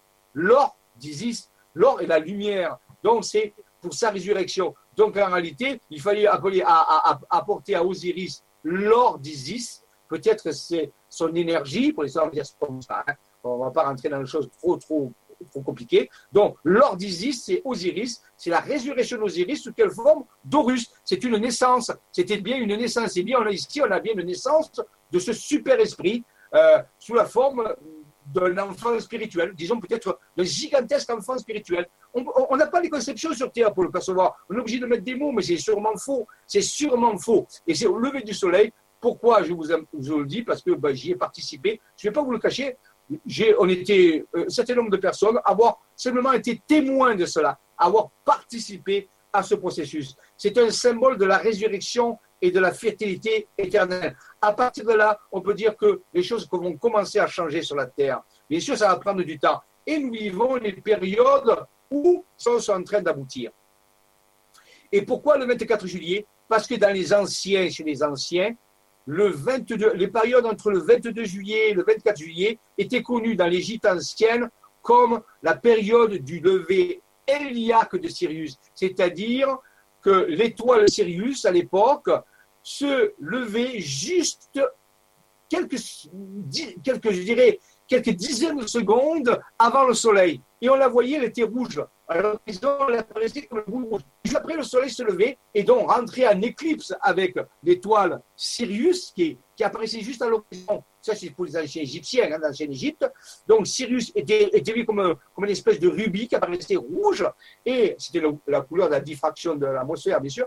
Et donc, le soleil juste monté derrière et éclipsé Sirius, et la Terre, bien sûr, était alignée, et nous avions ce qu'on appelle le levier iliaque de Sirius, c'est-à-dire que le Sirius, qui représente pour les Égyptiens, je rappelle quand même, Isis, hein, dans la tradition, Sirius et Isis, c'est relié, le Soleil, qui représente l'Osiris, Osiris, mais pour les chrétiens, c'est le Christ, le Soleil, et la Terre, la matrice, étaient alignés. Et à ce moment-là, on disait que le Nil, qui, était, représentait la Voie lactée pour les Égyptiens, qui représentait la rivière nourricière, débordait pour mettre sur les, sur les, sur les bords tout le limon noir qu'il avait besoin pour que lorsqu'il reprenait son lit quelques temps après, eh bien, la terre d'Égypte soit fertile. Parce qu'elle était que fertile que sur les bords du Nil, bien sûr. Hein. Vous savez, c'est un grand désert, l'Égypte. Hein. Et donc, quand le Nil débordait, c'était à cette période-là, le fameux iliaque de Sirius. Et donc, les Égyptiens disaient que la voie lactée débordait d'énergie pour donner, vous donner la, terre noire, ce qu'on appelle la terre noire, le terreau. Il faut savoir que l'Égypte, son nom ancien, c'est Alchemia, qui veut dire la terre noire, alchimie, kémia, kémia. Donc, arrêtez, euh, ça veut dire la terre noire, transmuter le noir en, lumière. Donc, la terre noire a été débordée, Alchemia, kémia, le nom antique de l'Égypte, par le débordement du Nil à la période du 22 juillet, 24 juillet. Donc, c'est curieux que là, ce phénomène cosmique de la venue de ce super-esprit se passe à la même période, non pas en Égypte, bien sûr, mais à Théopolis, qui veut dire la cité de Dieu, où il y a un vortex énorme. Et je pourrais vous dire que ce lieu est connecté à l'Égypte d'une certaine façon, mais ce n'est pas le but aujourd'hui. Il y a quelque chose à dire, ce lieu est exceptionnel, extraordinaire, euh, mais il est relié à l'Égypte avec des choses qui ont été trouvées, si vous voulez. je vais vous donner un exemple. Vous pourrez vérifier sur une carte. Si vous prenez une carte de la région, des Alpes d'Haute-Provence, près de Sisteron, euh, vous, vous, découvrez ce lieu. Alors, bien sûr, il n'est pas marqué Théopolis sur la carte, il est marqué euh, Saint-Génièse, Saint-Génièse, G-E-N-I-E-Z, ou Rocher de Dromont. Et donc, quand vous trouverez cette carte donc, de la région des Alpes d'Haute-Provence, près de Sisteron, euh, vous pouvez taper ça sur Google carrément ou sur Mappy, hein, vous tapez Saint-Génièse ou Rocher du Dromont, vous tomberez dessus. Eh bien, dans la région, autour, il y a trois villages. Trois villages qui sont l'un côté de l'autre. Voici les noms du village. Un s'appelle Le Caire. L'autre s'appelle le, fauteuil du Caire, le Faucon du Caire. Et un s'appelle la Motte du Caire. C'est quand même curieux d'avoir trois villages dans cette région qui porte le nom du Caire, qui est la capitale de l'Égypte, et elle s'appelle la moitié du Caire, et l'autre le faucon du Caire. Le faucon du Caire, bien sûr, c'est Russes. Donc, c'est très curieux. C'était un petit indice, énormément d'autres. Donc, très curieux, comme à l'Égypte, comme une image de l'Égypte, le principe Isadéa, la naissance d'Isadéa le 24 juillet 2002 à Théopolis sur le lever du soleil, 14 mois après sa première impulsion du 24 mai 2001, se fait au lever du soleil sur un site que peut dire qui retranscrit intégralement l'Égypte, mais vraiment à un niveau supérieur. Très curieux ces choses-là. Hein. Donc, vous voyez, ce sont des, choses très importantes. Euh, alors, je vais voir si euh, voilà, la naissance à Théopolis, enquête scientifique sur l'émission de Théopolis. J'ai déjà parlé. Si vous les chercher dans mes anciennes vidéos, j'ai déjà fait des émissions avec Nora à l'époque sur Théopolis. Vous pouvez déjà les, les, euh, les, les, voir. Hein. Et ou alors, vous pouvez chercher sur YouTube des, des émissions vidéo faites par Jimmy Dieu. G-I-2-M-Y. Dieu, G-U-I-E-U. Un qui s'appelle euh, le, c'est une émission sur Théopolis. Alors, le nom exact, je ne me rappelle plus. Euh, il y a une qui s'appelle les, dimensions cachées. Et l'autre, je crois, c'est le mystère de Théopolis, le secret de Théopolis. Mais Jimmy Gueux a fait des vidéos à l'époque et elles sont sur YouTube, vous pouvez les trouver. Et il, justement, il, révèle avec des gens des choses incroyables sur Théopolis. Donc, alors, je vais avec deux secondes voir s'il y a des questions. Parce que comme notre ami n'est pas venu ce soir, donc je vais être euh, je vais aller voir. Le partage pour voir s'il y a euh, quelques questions. Voilà. Euh, alors, tout a l'air de bien se passer. Je vais aller voir les questions, s'il y a des questions. Alors, où est-ce qu'ils sont Ici? Voilà. Alors, ici, non, mais je n'ai pas de questions. Je regarde si je n'ai pas eu des pages en plus. Deux messages. Ah oui, il y a deux messages. Alors, deux messages, page 1 sur 1. Oui, le deuxième message. Je n'ai pas de message. Hein non, euh, je sais pas où il me dit de message. Non, vous n'avez pas mis de message. sur, le, sur le forum, je ne vois pas de message. Hein. Je ne les vois pas. Euh, donc, euh, ouais. Ah oui, attendez, peut-être qu'il faut que je. Ah oui, il m'a dit qu'il faut que je régénère les pages. Excusez-moi, j'ai pas trop l'habitude. Il faut que je régénère ma page. Oui, peut-être qu'il faut que je régénère ma page. C'est vrai. C'est la, c'est la, c'est la page qui est restée au début, donc il faut la régénérer. Ouais, peut-être que ah, je vais peut-être avoir un message qui va apparaître. Je ne sais pas. Euh, le temps que la page se régénère. Ah. Euh, je sais pas. Ça, ça prend du temps. Oui, j'ai le deuxième message. Ah, non, j'ai plusieurs. Ah oui, voilà. Il faut que jamais. Ah, bon, on va voir les messages. On y va.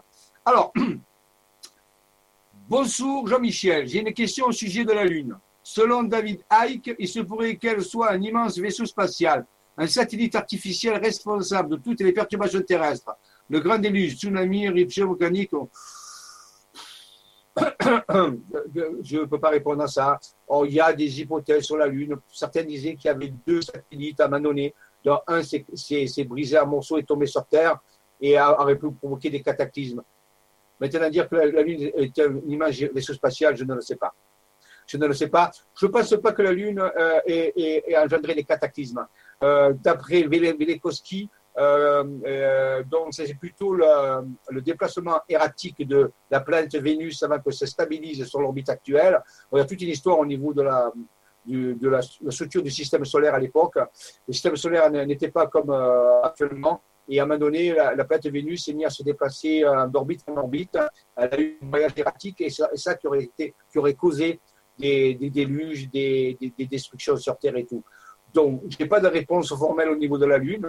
Je ne dis pas oui, je ne dis pas non, je ne sais pas. Par contre, au niveau de, Vénus, c'est beaucoup plus probable que Vénus, dans son déplacement erratique à un moment donné, avant de se stabiliser sur l'orbite actuelle, entre, euh, bien sûr, euh, Mercure et la Terre, il y a Vénus, mais il y a très très longtemps, elle n'était pas là.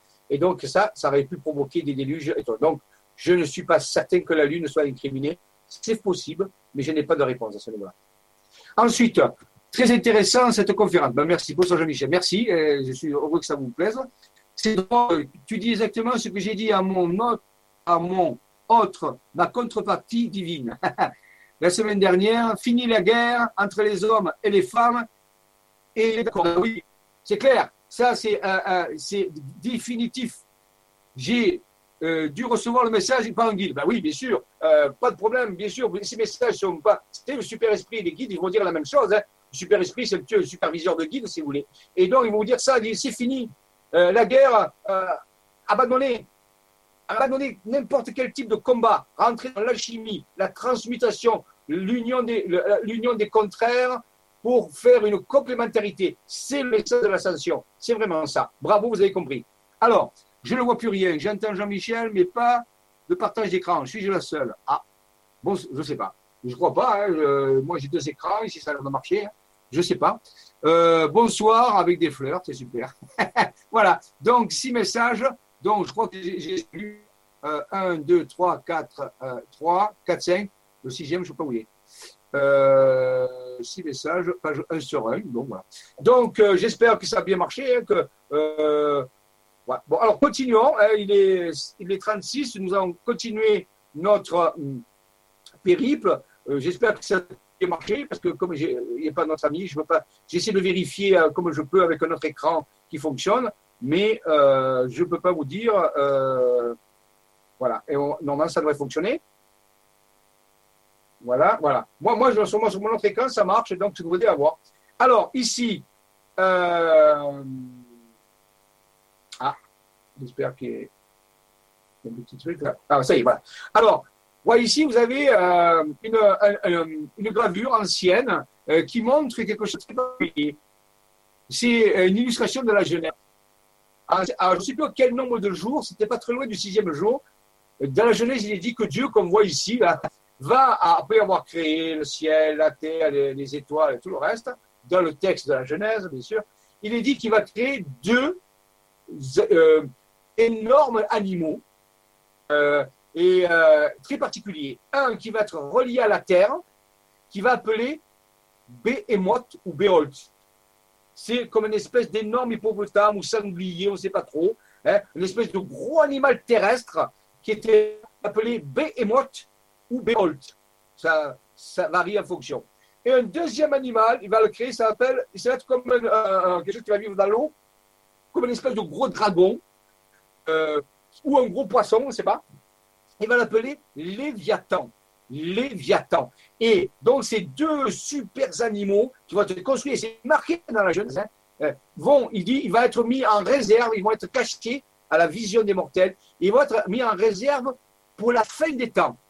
Leur, leur, leur, leur, révélation viendra à la fin des temps et ils serviront en réalité de nourriture pour les justes. Bon, on ne comprend pas tout ce que ça veut dire, hein, mais peut-être que c'est nourriture spirituelle sur une connaissance. Je ne pense pas que c'est pour les manger. Je pense que c'est, c'est-à-dire qu'ils vont délivrer une connaissance à la fin des temps. Ils sont deux, encore ici, complémentaires. Vous voyez, ils sont complémentaires, la terre et leur lot. Ils sont tous les deux complémentaires. Ils les ont mis dans un, on mis dans un cercle, une espèce d'œuf ici, pour montrer qu'ils ne sont pas en train de se combattre. Ils sont tête bêche, vous voyez, ils sont tête bêche, donc ils sont tout à fait complémentaires. C'est comme le symbole du yin et de yang. Ils ont été mis en réserve pour la fin des temps. Quand la fin des temps viendra, alors ces deux animaux seront révélés à la face du monde et ils serviront de nourriture, je veux dire, spirituelle, de connaissance, on ne va pas les manger, pour enseigner euh, l'humanité.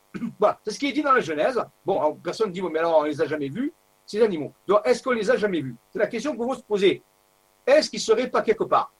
Allons voir, hein, si on a les indices, on va voir. Donc, ici, voici une carte N euh, de la région de Théopolis, près de Sisteron, la fameuse où Isadéa est, et peut dire né spirituellement, ce super esprit. Et là, si on fait, donc c'est juste d'arriver à Théopolis, on part de Sisteron qui est ici, on passe par des gorges qui s'appellent entre, entre pierre ou pierre écrite, on, appelle ça la route du temps actuellement. On appelle le nom, c'est la route du temps. C'est le nom qu'on lui a donné, c'est officiel. Où coule une, rivière qui s'appelle euh, euh, le Jabron. Le, Jabron. Une, euh, ça s'appelle le Jabron, ça coule ici. Et là, on peut suivre, on roule en voiture. Et, et là, si on regarde le tracé fait par des petits chemins, on s'aperçoit que ça dessine un animal. On a un œil là. Ça ressemble à une espèce de sanglier, vous voyez la même son, son, son groin, sa bouche. il est là, il est couché, un petit peu comme, oui, Behemoth ou Beholt. Behemoth.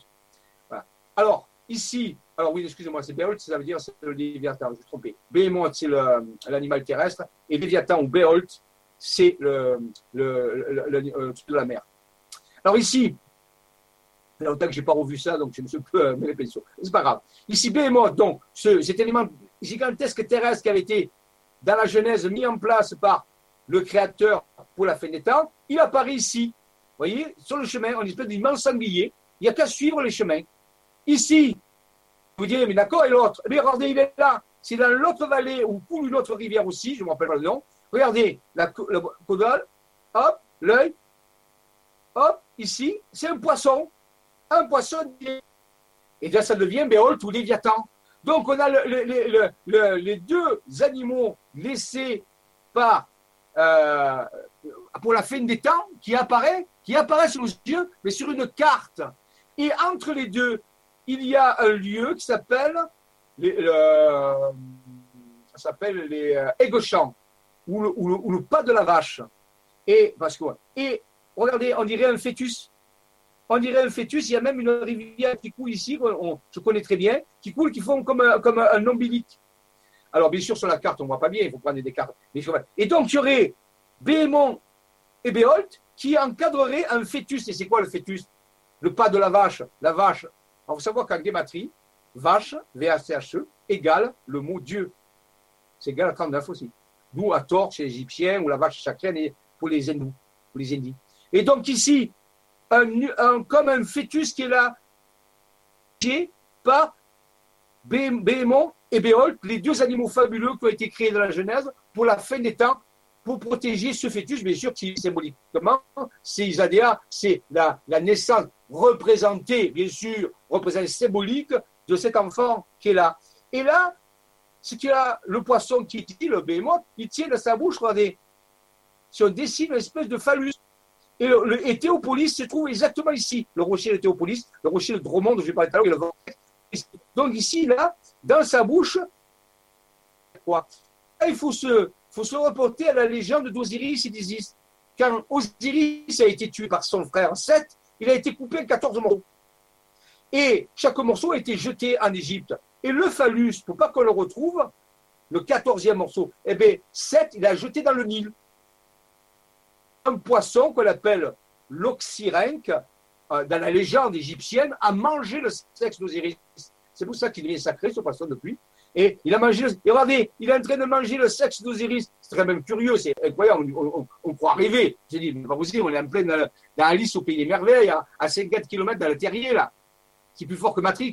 Ici, on a Démolte et à la fois le, le Léviathan antédiluvien au niveau de la Genèse, mais il vient aussi le poisson oxyrhynque qui a mangé le phallus d'Osiris. Alors, Continuons. Je vous dis que c'est les deux êtres, que Dieu a gardés en réserve pour la fin des temps dans la Genèse, ici. Continuons. il est là. Donc, ce phallus que Isis a reconstitué magiquement, puisqu'elle n'a pas été retrouvée physiquement, puisqu'il était, magique par le poisson. Donc, il a fallu que faire une opération de magie où l'âme agit soit fécondée magiquement par le sexe d'Osiris. Ce n'était pas son sexe euh, matériel, c'est un sexe vibratoire, spirituel, on peut dire, où elle est, elle est ensemencée pour que Horus naisse après. Donc, on peut dire que c'est vraiment comme le principe d'Isadéa. Il y a eu une conception magique d'un principe féminin qui va donner naissance à un être qui ici est représenté par Horus, mais dans notre histoire, ça va être Isadéa. Et un être euh, qui n'est pas terrestre, dire qui est spirituel, qui est abstrait, qui est vibratoire, donc il y, a, un parallèle entre le mythe d'Osiris, d'Isis, Osiris et Nephthys, et la naissance d'Isadéa à ce niveau-là. Vous voyez Le secret de Dromont, Théopolis et la naissance. Vous voyez, je vous ai fait. Et curieusement, si on continue à tracer, on va s'apercevoir, vous voyez le phallus, on le voit ici. Il a été dessiné en vert cette fois-ci, où il a Théopolis. Eh bien, regardez, une personne qui s'appelle Colette, une amie à moi, à un moment donné, elle est inspirée par l'esprit. Elle a suivi les, les. Et elle fait apparaître même l'oiseau, l'oiselle Isis qui est ici, qui est venu se mettre sur le phallus. Regardez, le phallus est là. Même les chemins, c'était, on peut dire, mais c'est pas possible, je peux pas le croire, ça peut pas exister. Et eh bien, tout dans ce paysage a été encodé pour reproduire, en réalité, la, résurrection d'Osiris sous forme d'Horus dans une nouvelle naissance en réalité, mais avec les chemins, avec les et avec Behemoth et Léviathan, les deux bêtes apocalyptiques, on peut dire, dans le sens de révélation finale, pour la fête. Donc, tout est en train d'être mis en scène, tout est en train d'être découvert, donc ça a été découvert. Et là, je vais, pas, je vais vous le dire, nous connaissons ces choses depuis plus de 15 ans.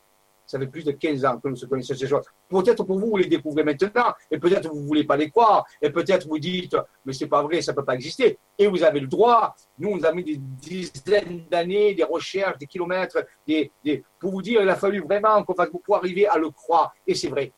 Pour nous, pour nous, c'est une évidence. Mais pour les personnes qui reçoivent cette information comme ça, c'est sûr que ça peut dire, on peut dire, on peut faire n'importe. Donc, je ne vous dis pas de le croire, je vous dis, ça y est. Par contre, ça, vous ne pouvez pas dire que ça n'y est pas.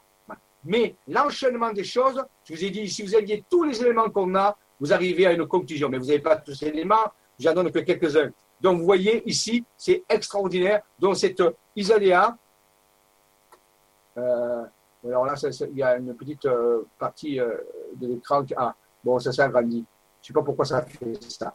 Bon, c'est pas grave. C'est pour te, pour représenter ici sur la vue. Regardez le poisson, je l'ai mis ici. Le fameux poisson oxyrhinque, appelé aussi poisson au long nez, qui nage dans les eaux de du, du, Nil. Et regardez, on, a qu'à suivre ici le, vert. À côté de Théopolis, on l'a exactement derrière avec son phallus. Très curieux. Hein on ne peut pas dire le contraire. C'est là. Maintenant, il faut avoir des yeux pour voir. Rappelez-vous, euh, la, vision, c'est l'art de voir les choses invisibles. Hein et oui, c'était là, mais c'était caché dans. Cette fois-ci, c'est pas c'est des formes des montagnes, c'est des formes des collines qui euh, révèlent ces choses-là. Donc, on a vu vraiment des éléments. Quand je vous ai dit que ce, vous dit que ce super esprit avait laissé des traces, que sa, que que sa naissance avait laissé des traces. Est-ce que ce n'est pas des traces On me dirait, oui, mais, oui, bien sûr, on est au début de l'enquête, on pourrait Rappelez-vous, ça fait 15 ans, 17 ans, ces choses-là. Mais depuis, vous savez, on a avancé. Depuis, on a multiplié par des centaines ces indices. Et nous avons tout vérifié. Jamais ça, a été renié. Rien n'est jamais sorti en, dehors. Donc là, c'était vraiment le début. Pour nous, c'est le, premier, c'est les premières choses qu'on a trouvées et qui étaient extraordinaires. Donc ce poisson, un mythe, un mythe a été reproduit par des euh, reliefs de montagne intégralement, en mélangeant à la fois la Genèse, on peut dire biblique, avec de la mythologie égyptienne, mais les deux allant de pair, pour nous dire qu'il y avait la naissance de quelque chose d'extraordinaire de ce super esprit. Voilà. Donc, et voyez, ce, maintenant, voici, on le voit mieux, on voit mieux ici, Behemoth, voyez, son pied, sa queue, sa colonne vertébrale, son œil, ici une espèce de petite corne, son groin, sa bouche, et en dessous le fœtus, le fameux aigle champ. Aigle champ, ça veut dire le champ de l'eau, aigle. Parce qu'en provençal, aigle, ça veut dire l'eau. Et ici, eh c'est l'enfant, c'est le fœtus. Vous voyez, je vous ai mis un petit fœtus à côté. C'est un petit fœtus. C'est symboliquement, bien sûr. Euh, bien sûr qu'ils elle n'est pas, pas dans le rocher. Mais symboliquement, ça remonte ses traces, sa, présence. Vous voyez Behemoth, le sanglier, qui était aussi l'emblème des mérovingiens. Ces, ces sangs, ces rois très particuliers dont on parlera plus tard. Et on dit que souvent, le sanglier était un de leurs emblèmes. Voilà. Donc, c'est curieux. Et je vais quand même le dire, dans le mot sanglier, on peut le diviser en deux mots. Il y a marqué sang et lié. C'est le, sang qui est lié, c'est la descendance en réalité. Le sang lié ou sang lié. Hein, ça, c'est un, jeu de mots intéressant dans le langage des oiseaux. Le fameux embryon qui est là, et champ ou pas de la vache, rappelez-vous, et que vache, à vous 39, c'est aussi comme Dieu. C'est curieux. Voilà, là, je, l'ai pour vous dire, pour faire un petit comparaison, comparer son groin, hein, vous voyez, ici, là, la tête, Hein, les pattes. Alors, il est couché, bien sûr, hein, les pattes arrière. Donc, vous voyez, c'est quand même intéressant. Hein, on ne peut pas dire que ça y est pas. Sanglier, emblème de la religion, c'est une deuxième façon de voir les choses pour vous dire un peu mieux. Il faut, faut, faut s'aider d'images pour qu'on comprenne parce que nous sommes obtus à notre époque, nous avons besoin de beaucoup, beaucoup de choses pour ouvrir notre esprit. Voilà, l'autre façon de le voir, une naissance à travers un solide de Platon. Rappelez que les cinq éléments sont représentés par Platon par cinq solides. Pour ceux qui voudront aller chercher sur Internet, vous, vous tapez dans Google Images solide de Platon. Et vous allez voir que Platon nous dit que les cinq éléments dont j'ai parlé tout à l'heure, sont tous chacun représentés par un solide en 3D, c'est-à-dire une espèce de structure en 3D. Pour la Terre, c'est un cube. Pour l'eau, c'est un icosaèdre. Ce que vous voyez ici, ça c'est un icosaèdre. Pour l'air, c'est un octaèdre, une figure à huit côtés. Pour le feu, c'est un tétraèdre, une pyramide à base triangulaire. Et pour les terres, le cinquième élément, c'est un dodécaèdre. Alors, je ne peux pas vous en parler ce soir, encore d'autres conférences plus tard, mais vous pouvez déjà aller sur Google, taper solide Platon et vous allez voir que chacun de ces solides est attribué à un des éléments. Donc ici, on voit cette représentation un peu figurative tirée du livre de Drenalo Melchisedec, L'ancien secret de la fleur de vie, qui parle de Genèse aussi, et que je recommande les deux tomes de L'ancien secret de la fleur de vie, très intéressant à lire, très important à lire pour comprendre un petit peu cette histoire aussi. Donc, Drun Melchisedec, L'ancien secret de la fleur de vie, et j'ai pas d'action, mais je vous dis les livres qui, sont, qui nous ont servi à nous pour, faire, avancer rapidement. Et eh bien là, cet enfant qui est, qui naît, il est né dans un nicosaèdre. Un nicosaèdre, c'est euh, l'élément eau. Mais ça tombe bien la naissance dans l'eau. Donc, voilà, c'est une autre façon de représenter Isadia. Bien sûr, c'est pas comme ça, mais c'est un principe. Donc, il faut avoir des images qui puissent, on peut, à lesquelles on peut se rattacher. Voilà une autre façon de la représenter. Isadia s'éveille, le souffle d'Isis, puisqu'on a parlé tant de la mythologie égyptienne, c'est on peut appeler ça le souffle d'Isis, ce principe d'énergie euh, qui se propage, hein, puisque Isis, par son souffle, a, ressuscité Osiris et, et s'est fait féconder pour obtenir Horus. Est-ce que c'est le souffle d'Isis qui, a, qui a fait naître Isadéa On peut, on est dans des mythes, on est dans des histoires, on peut le, voir, bien sûr, à, ce niveau-là. J'espère que ça continue euh, de fonctionner. Alors, là, parce qu'ici, moi, j'ai pas l'air ici de, de très. Euh, de, mon image, ne bouge pas beaucoup. Attendez, je vais vérifier quand même. Euh, que ça marche. Euh, parce que quand on est tout seul, c'est pas évident. Hein. Euh, ah, oui, oui, ça a l'air de marcher. Bon, ça, a l'air de marcher, hein, donc je vais continuer. Bon, on est presque arrivé à, à la fin de l'heure, ici. donc, je pense que ça a marché. donc, je vais repartager. Après, c'est évidemment, je regarderai s'il encore des questions. Voilà. Alors, je vais partager ici. Ça devrait le faire Oui. Voilà. Donc, euh, ah, il ne veut, plus passer. Pourquoi il ne veut plus passer? Ah, qu'est-ce qu'il veut plus Attendez, je vais dire pour m'avancer. Voilà. Donc, ça y est. Euh, alors, euh, il fait très chaud dans la pièce, l'ordinateur commence à, à, fatiguer, je pense. Même le ventilateur, il, fait, il doit faire 30 degrés dans la pièce ici. Donc, euh, c'est pas évident euh, que l'ordinateur, euh, qu'il est, oui, voilà. Pense que ça va, va tenir le coup, j'espère qu'il va pas. Là, il est un peu, euh, ouais. Voilà. J'attends un peu. Voilà, ça y est, il est planté. Je crois qu'il s'est planté. Bon, écoutez, ce qu'il il est, il est 53. Je vais arrêter là. Alors, euh, la suite, bien sûr, de ces révélations, ce ne sera pas la prochaine fois puisque je vais parler des maîtres du temps pour changer un petit peu le thème, mais je vous promets que peut-être en août ou en septembre, je finirai les révélations sur les ADA, mais déjà on, est allé, on a beaucoup, beaucoup avancé, euh, on a eu plein d'éléments sur la piste de, euh, des ADA, hein,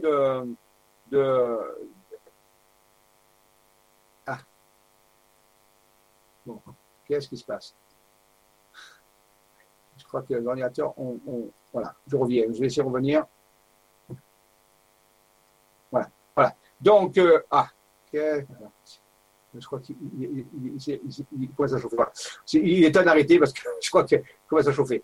Alors, donc, euh, voilà. Donc, euh, on, a bien avancé sur les traces. Le message, je rappelle, déjà deux parties. Ce n'est pas, pas tout fini. Les messages, il y en a beaucoup. Les messages du super-esprit sont énormes. Il y en a déjà deux gros. Rappelons-les ce que c'était arrêt des combats entre l'homme et la femme, principe masculin-féminin, ou tout ce qui ressemble au principe masculin-féminin, pour l'unification synergique, pour faire apparaître un état de conscience supérieur. Et euh, le deuxième message, c'était bien sûr, euh, euh donc, oui, ça, ça, m'échappe, moi aussi je chauffe. voilà. Bon, on en a parlé. Et donc, le principe aussi de résurrection, le principe d'aller de l'avant, ce super esprit était très sage. On est allé sur, sur, ses traces. Bien sûr, il peut parler à travers les guides, il peut travailler à, à, à, travers les maîtres, mais disons, c'est quelque chose qui nous aide. C'est un grand coordinateur qui est en train de nous aider à ceux qui veulent, qui veulent se relier à, ce super esprit. Alors, il suffit seulement de, d'y penser, penser à Isadea, par exemple, ça, penser à Isadea comme un super esprit, une super entité bénéfique ou féminine, qui est là, comme une espèce d'immense fée, si vous voulez, bon, je sais pas, comme vous voulez, et qui, est là pour vous aider, vous soutenir, et qui peut s'exprimer à travers les, maîtres, les guides, à travers tout ça, mais qui va vous donner les meilleurs conseils pour pouvoir assurer cette transition. Il est venu pour ça. Il est venu se mêler. Et on sait qu'on a vu qu'il y avait des traces. Et c'est pas fini. On a même vu 20% de ces traces. Et depuis, vous pouvez pas imaginer le nombre de traces qu'il a laissées et comment il nous a donné des informations, des informations, des informations de plus en plus puissantes euh, et dont son, message sont sans fin. ils sont très, très sages.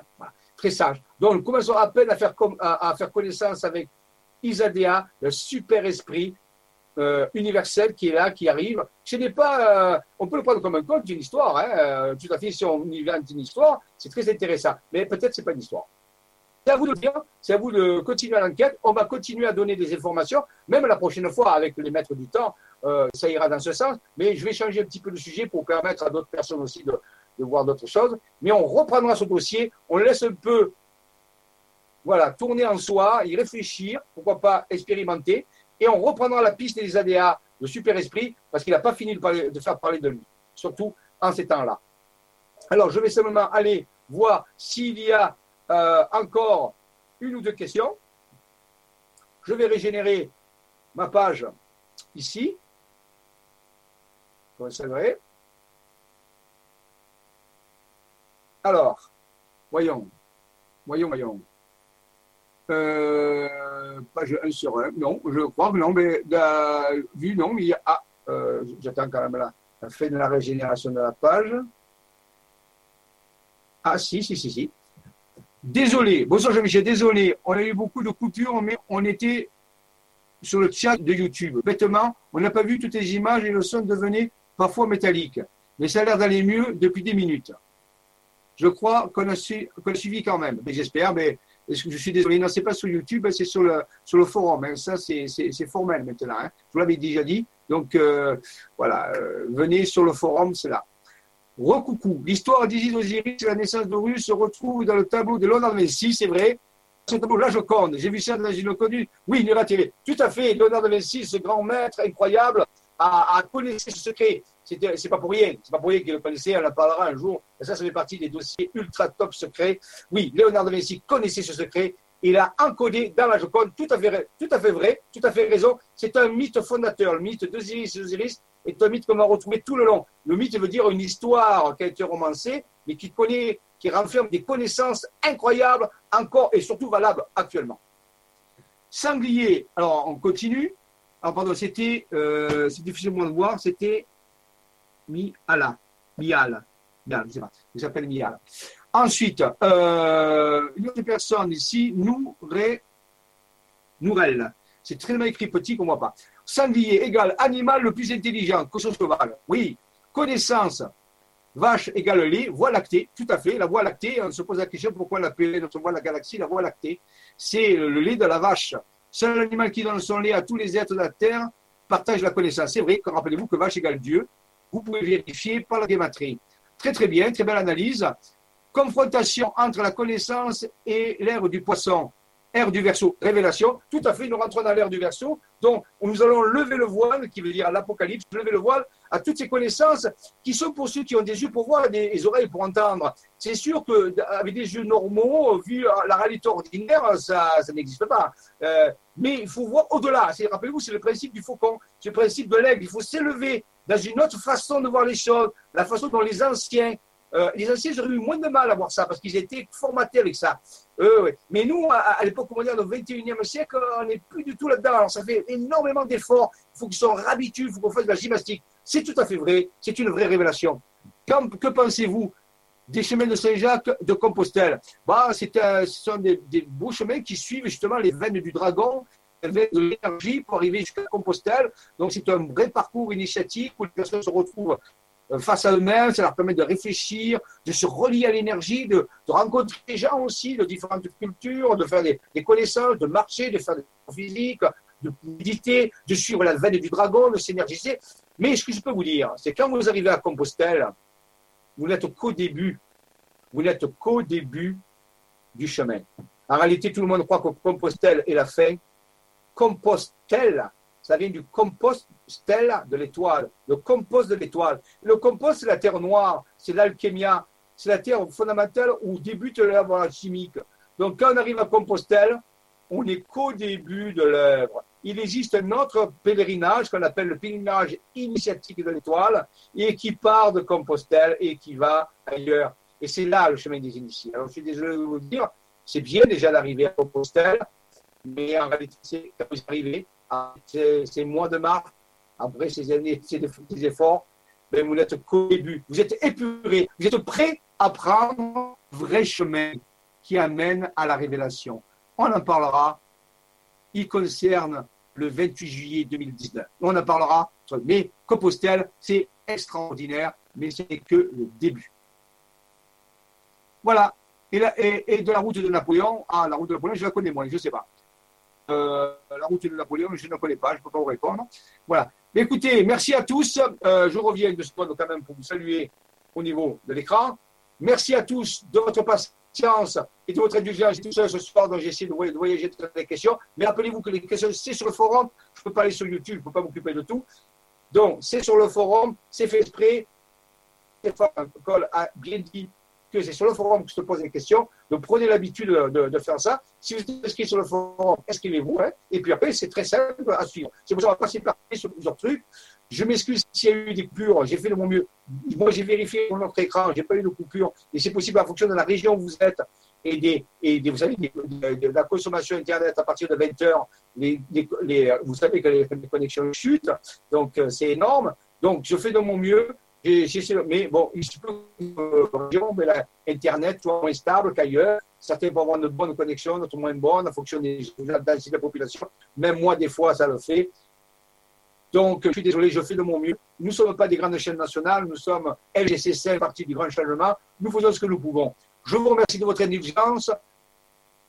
Suivez. Pensez à vous abonner à, à la chaîne LGC5 la chaîne YouTube pour être maintenu au courant des nouvelles petites vidéos que je vais mettre, euh, qui ne seront pas des vidéos en direct, hein, qui seront des vidéos qui seront stockées, que vous pourrez voir donc à n'importe quelle heure sur les news de nos recherches actuelles, vers tout ça, des trucs que je ne peux pas dire en conférence parce qu'on n'a pas le temps, mais donc ce sera plus actualisé. Vous pouvez vous inscrire sur YouTube, il suffit de taper YouTube LGC5, dans YouTube, là vous tombez sur la chaîne, il y a marqué abonné, vous vous abonnez. À ce moment-là, vous aurez un petit, euh, petit rappel qui vous dira quand les choses arrivent. Et puis, il y a les autres vidéos que nous faisons qui sont, stockées aussi là aussi.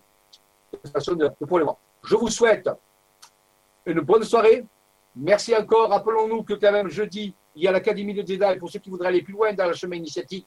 On va dans plus, de, plus de précision dans ces mythes, dans ces traditions initiatiques, et ainsi de suite par rapport à tout ça. Donc ça, c'est fait pour ça. Hein. C'est un peu plus avancé, c'est normal. Voilà. Donc Académie de Jedi euh, tous les mois et nos conférences. Euh, je continue cet été, bien sûr. Hein. Je ne m'arrête pas, je ne suis pas en vacances. Nous continuons nos travaux, nos recherches et rassurez-vous, rassurez-vous, tout va bien. Tout va aller de mieux en mieux et s'il y a de plus en plus de gens qui s'en occupent, de plus en plus de gens qui s'impliquent dans le mieux, dans l'amélioration de la planète, nous allons vers des choses grandioses. Ne regardez pas ce qui ne va pas. Ne regardez pas ce qui ne va pas. Regardez ce qui va et imaginez ce qui pourrait aller mieux encore. Et restez dans ça, de voir ce qui va bien et surtout, voyez la vie ou la réalité, pas telle qu'elle est, mais telle que vous voudriez qu'elle soit. Concentrez-vous là-dessus. C'est absolument important. C'est une ligne d'accélération. À partir du 21 août, l'énergie globale va monter. J'ai oublié de vous dire. Des informations vérifiées que j'ai reçues, qu'on m'a envoyées, que j'ai vérifiées sur Internet, avec des relevés euh, scientifiques, montrent qu'à partir de janvier 2017, la fréquence de résonance de Schumann, qui peut dire la résonance, la caisse de résonance de la Terre, qui agit sur la conscience de la Terre, ce sont des radiations électromagnétiques, si vous voulez, qui entourent la Terre. qu'on a utilisé dans le projet ARP, si vous voulez, mais c'est le projet ARP, ça a été développé par, à, côté. La résonance naturelle de la Terre s'appelle la fréquence de Schumann. C'est sa fréquence de, résonance, si vous voulez. L'équivalent des ondes euh, cérébrales des humains, si vous voulez. Ondes encéphalographiques des humains. Eh bien, cette résonance de Schumann, qui était à 7,80 depuis des décennies, s'est mise à monter à 20, 30 Hz, 60 Hz. Et le 8 mai, le 8 mai de cette année, elle est montée à un pic de 120 Hz, jamais vu. 120 Hz d'un coup, elle est redescendue depuis, mais elle a fait des pics. Donc, elle est en train de montrer que la Terre est en train de changer dans, sa capacité de raisonner. Elle va recevoir cette énergie qui, donc, c'est physique, c'est en train de faire. Vous pouvez vérifier sur Internet, taper fréquence de Schumann 8 mai 2017 et vous verrez les relevés graphiques. C'est physique. La fréquence de Schumann fait des soubresauts, elle s'emballe et ça fait des décennies, des, centaines d'années qu'elle n'a jamais bougé. Donc vous voyez quelque chose est en train de se passer. Alors profitez, faites-vous du bien, encouragez-vous, allez de l'avant. Merci à tous, à bientôt, bonne soirée. Que la force soit avec vous et surtout qu'elle reste au mois de juillet.